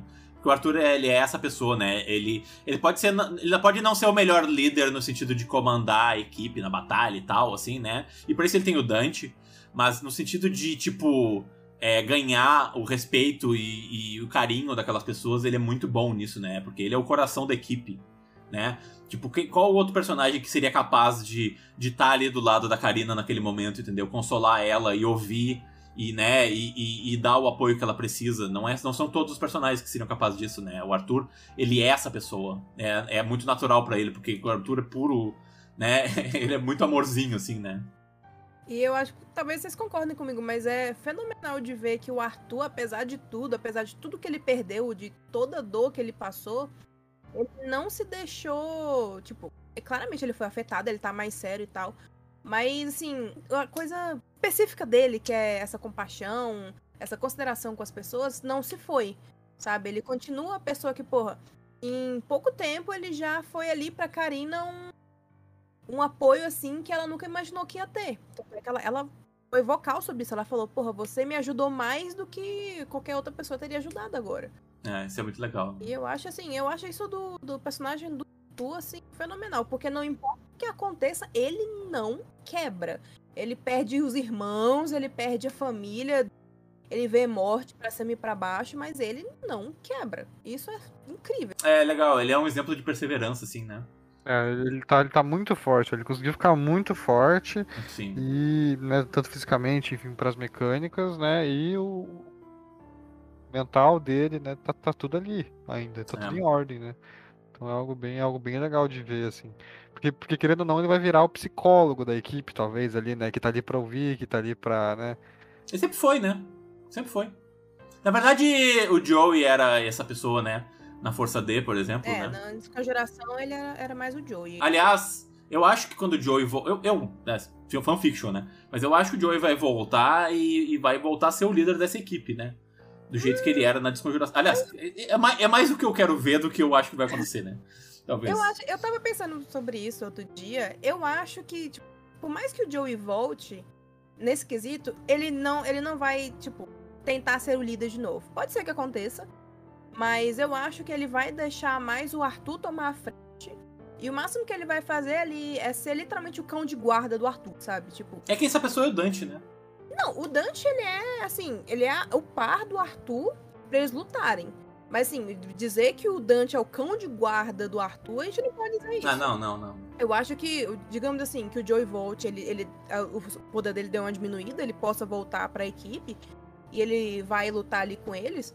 Sim. O Joey, mais do que ninguém, ele vai defender eles. Ele vai ser o tanque, assim, que vai pra cima e não vou deixar vocês tocarem em ninguém, sabe? Sim. Eu acho, porque, principalmente porque a situação de liderança, de desconjuração, foi uma situação muito desconfortável pra ele, que foi jogado em cima dele. Ele não teve um simples tempo, sabe? Pra, porra, deixa eu me treinar aqui. O, o, o Arthur teve um ano, sabe? Um ano pra ele, pra ele desenvolver como líder ou não. Então, Sim. teve muito esse tempo de crescimento pessoal. O Joey, eu acho, principalmente porque eu acho que quando ele voltar, ele não vai ter cabeça. Vocês imaginam? Se você, sua, sua mente foi devorada por uma seita de máscaras, aí do nada você se mete num negócio com o diabo, e aí, porra, ódio, raiva. E se ele voltar, se ele voltar, ele vai ter a consciência de que ele tava sendo um monstro que tava trucidando pessoas sem pensar duas vezes. Então, assim, o Joey, se ele voltar a si, 100%, ele vai estar mais quebrado ainda do que antes. Então, assim, dizer que eu acredito, querer eu quero, mas dizer que eu acredito que ele vai voltar a liderar, eu acho que não. Acho que ele vai dar um pezinho pra trás e deixar o Arthur brilhar. É, não faz muito sentido pro Joey, eu acho, liderar e ter aquele papel que ele tinha, né? Porque ele perdeu muita coisa, né? Perdeu muita coisa que era importante pra ele. O Alice, por exemplo, né?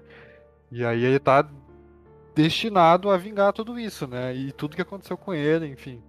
Né? Então eu acho que ele vai mudar muito, tendo, a- tendo ele a consciência retomada ou não. É, teve também a questão do tumor do Marco, né? Que o Dante ele achou o papel lá na, na parte da ala médica, que nos deu a entender que o Marco era, ia morrer, que ele tinha seis meses de vida pra morrer, e ele simplesmente não morreu, né? Um ano depois ele tava vivo, então dá a entender aí que o senhor Marco tava fazendo pactos com o diabo, hein? Exatamente, é isso que eu acho. Eu acho que foi isso que significou aquela cena, né?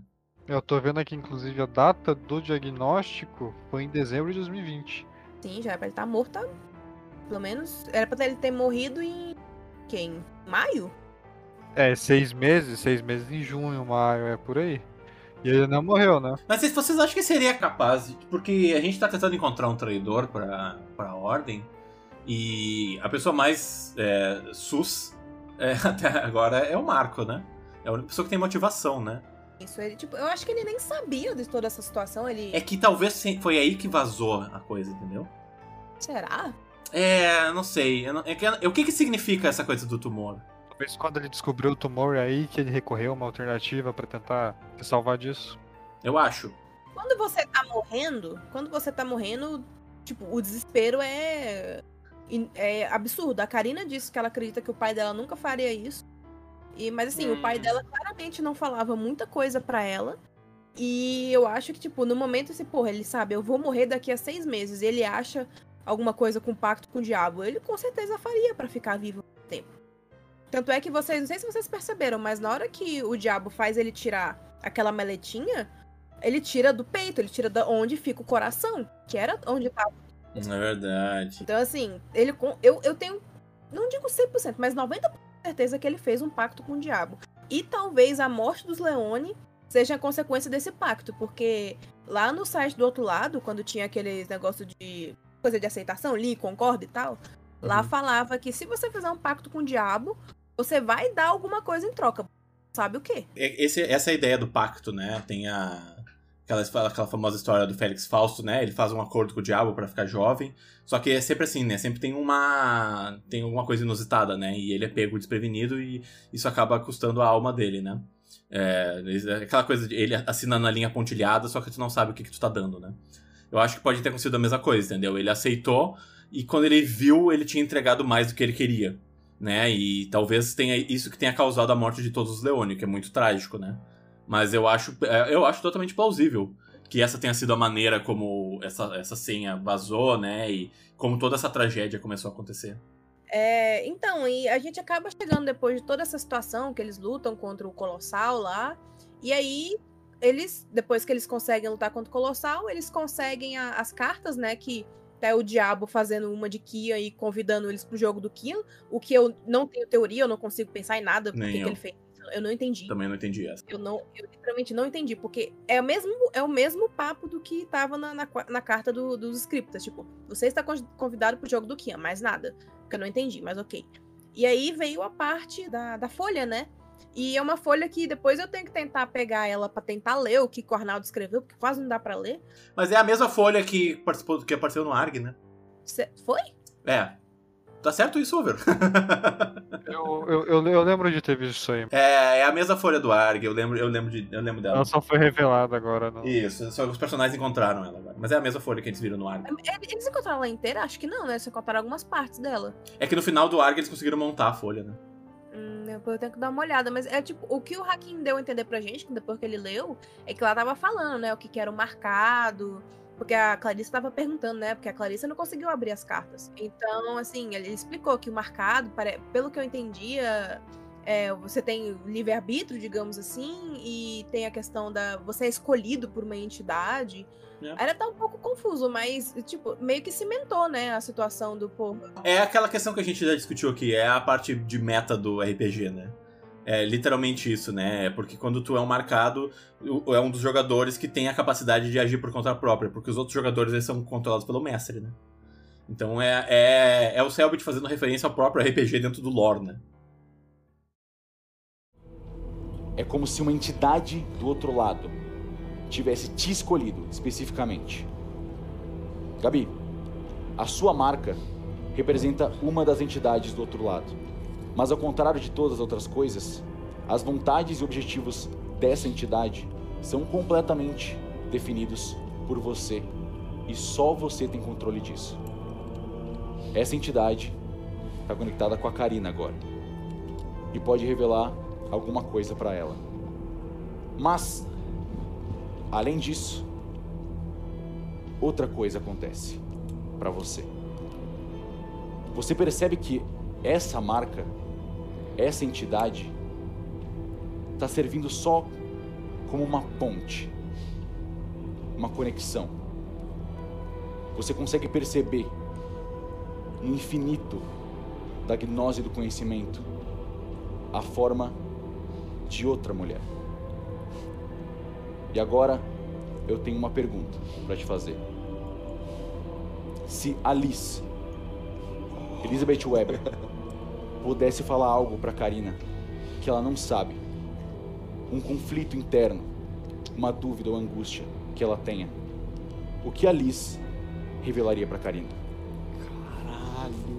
A Liz revelaria que o ódio não resolve nada. E que o amor e a família e as pessoas ao seu redor são muito mais fortes do que qualquer ódio que você pode sentir. E agora, a Karina sabe disso. É, mas eu continuo achando muito interessante, porque, igual, por exemplo, quando a Karina tava transcendendo, e aí tem toda a situação da marca dela e tal. É isso. O Selbit, ele falou o nome da Gabi uma vez só, e ele deixou bem claro que essa marca é uma entidade do outro lado, dentre várias, que escolheram a Karina, tipo, ela escolheu ali a Karina, só que essa entidade, ela continua ligada a outras, outros marcados que eles tinham. Por exemplo, essa entidade da Gabi tinha escolhido a Liz, só que a Liz morreu. A Liz não conseguiu, tipo, ter- digamos aí, terminar o que era pra ser. Aí a entidade que, que era focada na Liz foi e pulou pra Karina, que tava lá na Itália e não tinha nada a ver com a história. Exatamente. A mesma coisa que pro- provavelmente vai acontecer com o Balu. Acho que se o Balu transcender, talvez ele veja o Kaiser. Mas Com há certeza. controvérsias aí que ele não vai ver nada porque o Kaiser deixou de existir. Não, eu acho que ele vai. É, só que eu não acho que ele vai. Eu, eu não acho que ele vai transcender, né? Mas eu acho que sim, se ele transcendesse, ele encontraria o Kaiser. Assim como eu, eu, não, eu, não, eu não vou dar crédito pra mim mesmo, eu vi isso no, Twitter. As pessoas estão teorizando que a, a visão do, do Dante ele roubou do, do Thiago, né? Porque o Thiago disse: essa visão não é minha. Tanto que, olha, agora, sabendo disso, a gente pode ver quantas vezes na temporada ele perguntou pro Arthur se ele conhecia alguém ligado ao Arnaldo. Ele ficou dando a entender pro Arthur que ele teve esse encontro com o Thiago, só que ele não sabe quem é essa pessoa direito, ele não conseguiu expressar. E eu tô muito curioso pra ver o que, que a Karina vai, vai lembrar e vai entender depois da- da- da- do processo de transcender. O que que, porque, ela, porque a Gabi vai perguntar em off pro Selbit o que que aconteceu. O que que eu lembro da, da sessão. E o Selbit vai explicar, tu lembra de tal e tal coisa, né? E aí ela vai dizer, ah, eu lembro que a Liz falou comigo. E aí o Selbit vai dizer, talvez sim, talvez não, não sei, né? Isso é muito interessante porque o, o Dante ficava. Ele perguntou pro Arthur, né? Se o Arthur lembrava de alguma coisa específica, porque o Dante já tinha transcendido, ele já tinha visto o Thiago. Mas o, o, o, Arthur não lembrava. O Guaxa falando, não, não lembro direito. Mas por quê? O, o, o Arthur. Porque a memória do Guaxinim é desse tamanho, né? Não, mas é, é explicação. justamente. Porque como é que a gente lembra das coisas e as pessoas que jogam RPG não. Bom, tudo bem. A gente pode ver várias vezes, ele só vê em uma. É. Mas assim, tem outra coisa. Na hora que o Guaxinim, o Guaxinim colocou o Arthur pra transcender os 50%, e o Kaiser transcendeu os 50%, eles não viram ninguém. Por que, que eles não viram ninguém? Porque o Guaxinim e o Calango não tinham perdido os personagens na, na anterior. Exatamente. Eles só ouviram a entidade. Então, assim, eles, eles não tiveram oportunidade de escutar uma outra pessoa, porque não existia uma outra pessoa ali. Não tinha, tipo, a, a, a entidade. É como se eles tivessem sido os primeiros escolhidos. Mas quando for, assim, se o Balu transcender, ele já não vai não ver ninguém, ele vai ver o Kaiser, Eu provavelmente. também acho. Porque foi ali a pessoa que a entidade escolheu. E se o Damir transcender, ele vai ficar umas duas horas ali pra conversar com todo É, mundo. né? então, Muito mais, na verdade, né? Porque agora transcender dura horas. Ah, isso é verdade, cinco horas, sei lá. vai ficar 10 horas. Ou então 40, né? Porque são quatro personagens, né? E ele vai levar um pau, né? Porque todos os personagens do Luiz eram do lado da, da ordem antes, né? Agora ele foi pro lado do Kian. E o Damir, inclusive, vai ver o Kian lá dentro. Porque o Luiz, né? é verdade. É verdade. É o Luciano. Então eu, eu fico imaginando a cena que a... Ah, tu não parece muito com o Kian. O que, que o Kian tá fazendo da minha cabeça? Inclusive, teve um erro, né? é, muito detalhe, né? Mas teve um erro na, no episódio. No segundo. No, no episódio que eles foram pra Itália lá, que o Rubens olhou nas câmeras e ele viu o Kian e ele não reconheceu o Kian, né? Sendo que deveria ter reconhecido, né? Porque ele já via aquela, ele já viu aquela pessoa antes, né? Sim, sim. Mas a- acho que talvez daria pra ele não reconhecer tanto, porque ele tava o dobro do tamanho, tava com barba, tava cheio de tatuagem. Barbuda, tal diferente. Cheio Diferente. de tatuagem e tal, né? Acho que dava pra entender que, tipo, não era ele. Isso, inclusive, das câmeras, é uma coisa que eu queria perguntar pra vocês o que, que vocês acham. Porque eu acho que o Selbit, ele não joga as coisas nesse, nesse RPG por nada, sabe? Mas ele comentou que o Samuel, ele tava tentando recuperar as gravações Sim. do, do, que tava rolando, porque as gravações elas sumiram, né? Grande parte delas sumiram. E o Samuel tava tentando recuperar. Vocês acham que existe a possibilidade dele recuperar o que rolou, tipo, é, entre o Joe e os scripts? Eu acho que o Samuel e talvez o Rubens vão rolar um tecnologia lá e vão tentar recuperar. Se eles conseguirem passar do teste, eles vão ter recuperado, e se eles falharem, eles não vão recuperar. É, que aí o pessoal da ordem vai, vai ver daí, se conseguir. Vai ver o Joey. Vai ver o Joey, né, exatamente. Vai ser um momento muito chocante. E aí o Dante e o Arthur vão surtar. Vão, vão. Vai ser um momento surreal. Aí a, aí a Clarissa vai poder falar, é, a gente não tá só perdendo, né? né? Aliás, ah, a gente precisa comentar a interpretação não só da Gabi, que mandou muito, mas do Selbit como Clarissa. Fez Nossa, uma sim. puta de uma interpretação nesse episódio. O momento em que a Clarissa quebrou ali e tava chorando foi surreal, assim. Foi tipo, parecia, é, é, parecia que real, assim, parecia que o Selbit tava bravo de verdade, né? Foi, foi, foi realista demais. A gente conseguiu sentir o trauma e a dor que essa personagem carrega, né? Porque imagina o que essa mulher passou, né?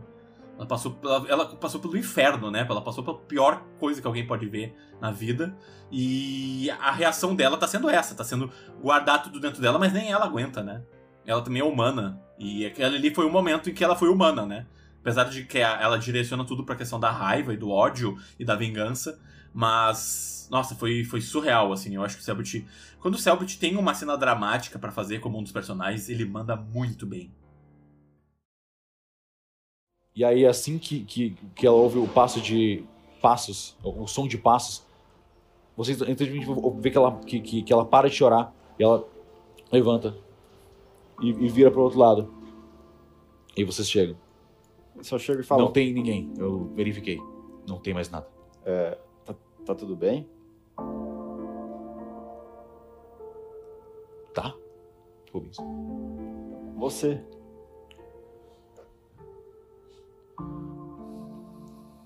Ei, eu chego assim e boto a mão no ombro dela também, velho. Ela sai. Não? Não Quer deixa. dizer, ela sai? Ela, ela não deixa, ela tipo. Ela tá ainda sentada no chão? Não, ela levantou. Ela tá com a arma na mão. Ô, louco, Segurando. calma, velho. Não, tô brincando. Eu chego, eu chego perto dela. Vocês vêm se aproximando, quando vocês vêm caminhando, ela olha pra, pro, continuando pra, pra você. Não, Rubens, não tá bem. Tá bem pra você? Bom, a gente tá caminhando pra ficar tudo bem. Isso é caminhar? Bom, se a gente. A gente não Como? perdeu ninguém aqui no nosso grupo. Eu viro assim, eu Não, não, no nosso grupo. A gente perdeu, Arthur, uma oportunidade. A gente perdeu a oportunidade de encontrar esses desgraçados e matar todos eles. É isso que a gente perdeu. Por que que tudo dá errado toda vez? Tudo sempre só dá errado toda vez. Por que, que a gente não consegue ganhar uma vez? Por que que a gente não sabe pra onde eles foram? Por que, essas câmeras pararam de funcionar? Justamente quando a gente precisava saber o que eles fizeram aqui e pra onde eles foram, Arthur. Por que, que nada pode dar certo uma vez pro nosso lado, Arthur? É isso que eu tô perguntando. Não, Rubens, não tem como tá bem. Nada disso tá bem. Mas eu começo a ir pra trás. Eu fico estático. Pergunta pro Johnny se tá bem, Rubens. Eu fico estático. olhando. Tá bem? Eu só saio. Eu só viro de costas e vou embora. Foi o que eu imaginei. Ela também vira as costas e sai andando. Eu acho incrível o quanto que ele consegue, assim. Ele, ele consegue. Eu não sei se é com facilidade pra ele, mas ele muda de um personagem pro outro.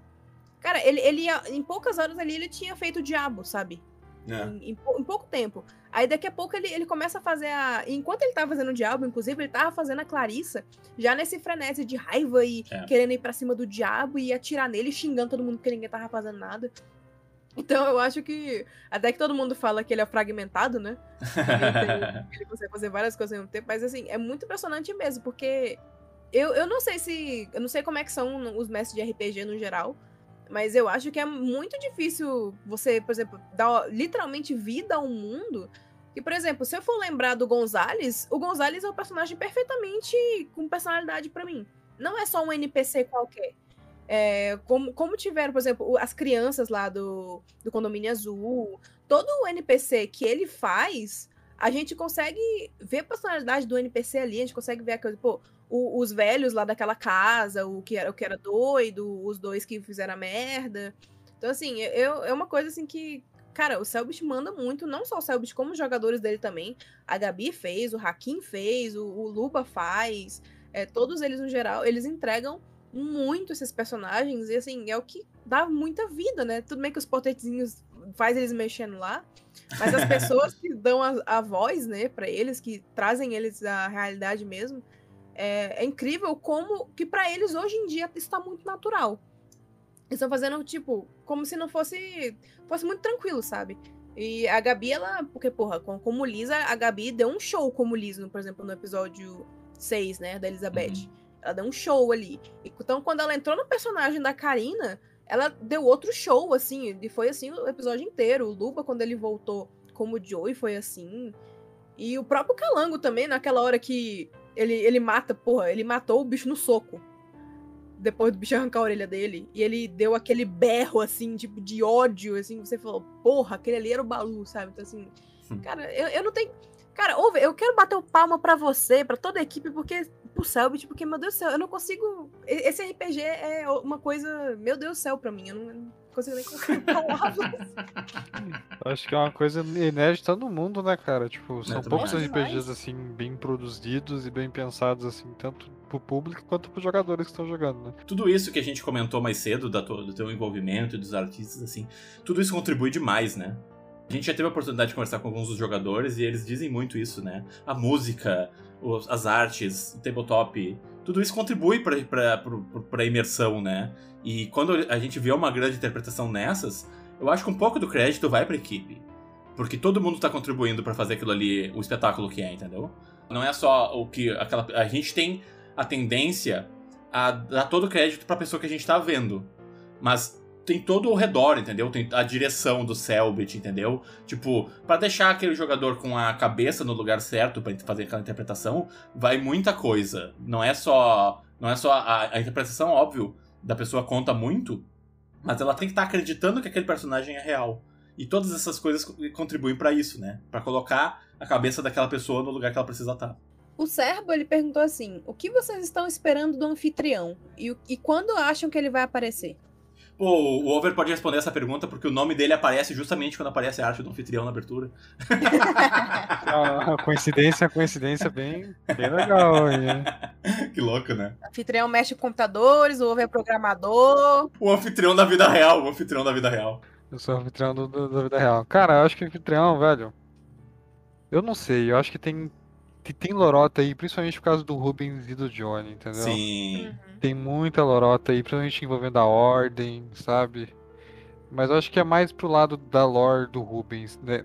né? Que nem eu falei mais cedo sobre o Rubens, talvez.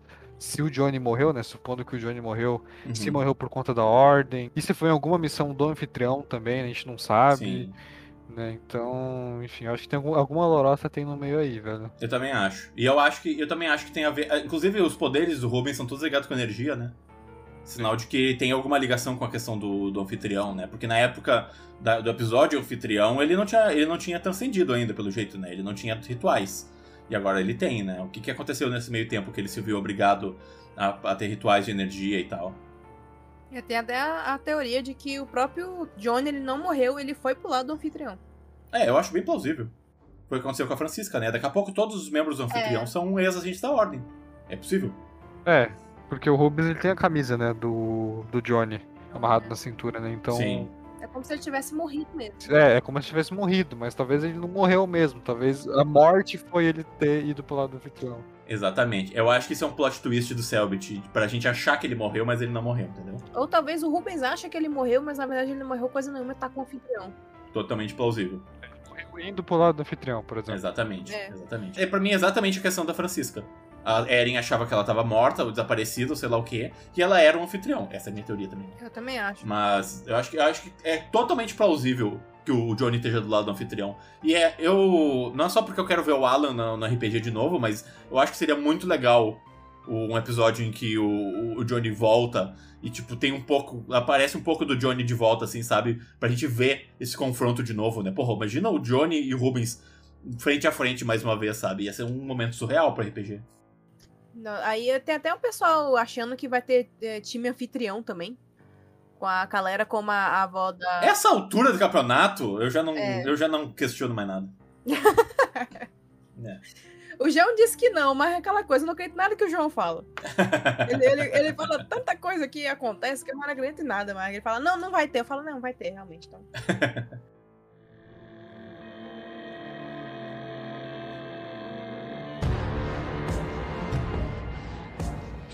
A gente acabou não te avisando, mas a gente tem o quiz Ordencast aqui que a gente faz com todos os convidados. Semana passada o Bastei quase morreu, mas eu espero que tu fique bem, tá? E que tu não, não venha a falecer durante a, a conclusão desse quiz. Ele funciona da seguinte maneira, tá? A gente vai começar a fazer uma série de perguntas para ti e quantos mais tu acertar vai ser o teu score, assim, né? A gente, se tu errar a primeira pergunta, o quiz acaba por aqui. Então a gente vai fazer a pergunta e vai te dar 5 segundos para responder. 5 segundos, putz. Uh, e aí eu vou te perguntar qual é a tua resposta final. Mas assim, é, a dificuldade vai crescendo ao longo das perguntas, tá? Então ela começa um pouco mais fácil e vai ficando um pouco mais difícil. Vamos ver até onde tu consegue ir. Beleza? Beleza, acho que do primeiro eu não passo. Vamos ver, foi o que, foi o que disseram semana passada aqui. Quando a equipe visita o Sovaco Seco pela primeira vez, eles entram em confronto com quantos membros da gangue dos assombrados? Ah. Três, sei lá. Não lembro. Essa é a tua resposta final? Três é a minha resposta final, eu acho. Mamei feio. Dois, eram dois membros da, das assombrados. Mas beleza, cara. É, obrigado por ter participado. Mamei logo na primeira, gente. É, é o que eu sempre digo, né? É, essas perguntas elas foram formuladas junto com a galera do servidor, assim, né? Que é muito hardcore. Então, para eles, esse tipo de pergunta é muito fácil. A galera, a galera sabe tudo tu vai perguntar o episódio, cada detalhe, assim, a galera vai muito longe, né? É o tipo da pessoa que estuda a wiki, que vê os episódios cinco, Sim. seis vezes, sabe? Então, assim, é, a galera, a galera vai muito longe. Vocês são tryhard. Parabéns, parabéns. Mas obrigado, Over, por ter aceitado participar do podcast com a gente, por ter contado um pouco de como é que funciona os bastidores do RPG e discutido um pouco desse episódio com a gente. Quiser, cara, dar o teu recado aí, falar um pouco sobre o que, que tu tá fazendo na internet, fica à vontade, tá? Ah, é isso aí, agradeço a oportunidade, foi bem legal conversar com vocês aqui, expor um pouquinho da produção, né? Mais que eu não tô tão dentro assim da história, da lore do RPG, eu me perco, porque né, eu tento assistir, mas aí eu não, não consigo. Né? Por mais que eu esteja desde o começo, eu tô mais na produção mesmo, né? Sim, e claro. É difícil você consumir o que você produz, é difícil você Sim. ir lá e, né, e conseguir acompanhar o que você produz, né? Com, não é a mesma coisa, com né? tanta fidelidade quanto um é. fã vai enxergar, por exemplo, né? Tanto que, tipo, por exemplo, sei lá, tem artista que produz uma música e não ouve a própria música que produziu, né? Sim. Né? Por, por, né? Porque não gosta, ou porque, sei lá, tem esse estigma, né, de que é feito pro fã só, enfim. Então uhum. é, é, meio que, é meio que nesse pensamento, né? Mas sim, mesmo assim foi legal conversar com vocês, teorizar algumas coisinhas aí. Tô tentando ficar mais um pouco a par nessa temporada aí, né? É, porque. Que bom.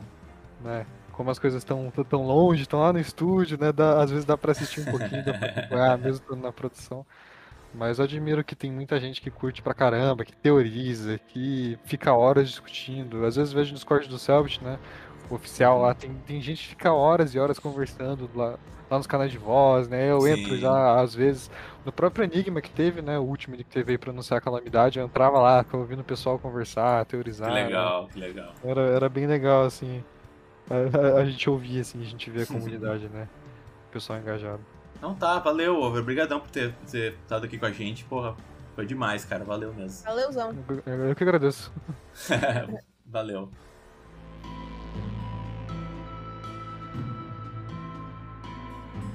E é isso, gente. Quem puder e quiser ajudar o Ordencast, pode entrar em apoia.se barra Ordencast. Eu queria agradecer aos nossos apoiadores, o Wes, Matheus Gonçalves, ADM Vickley, Dorito e H. Cerati. Obrigado, Nan, por estar aqui comigo de novo mais uma vez, discutindo esses episódios. Valeu, brigadão. É nóis, é nóis. Estamos sempre aqui. Obrigado, Lave, por ter mandado o áudio aí, contando o que, que tu achou do episódio. Para mandar pergunta pra gente, vocês podem mandar pro ordencast.gmail.com ou mandar no nosso no canal do Discord. Vocês podem encontrar o link pro nosso Discord no nosso Twitter, arroba ordencast. No post desse episódio, vocês vão ver anexado o link do nosso Discord. Obrigado aos nossos artistas que fazem a thumb do Ordencast, o Fritz e a Cerati. Obrigado a todo mundo que ouviu, que manda mensagem pra gente o tempo todo. A gente gosta muito de fazer esse podcast, a gente gosta muito do, de ouvir o que, que vocês estão achando, então continuem entrando em contato com a gente. Semana que vem a gente volta para falar mais sobre a calamidade e teorizar mais e falar sobre o diabo e todas essas coisas que a gente tem para falar aqui. E falar do é Joey. Isso, e do Joey, mais do que a gente já falou, porra. Caso depender de mim, a gente fica um podcast inteiro só falando do Joey. Não me dê corda. Então Cash. tá, gente. Semana que vem a gente se conversa. Falou. Tchau. Falou!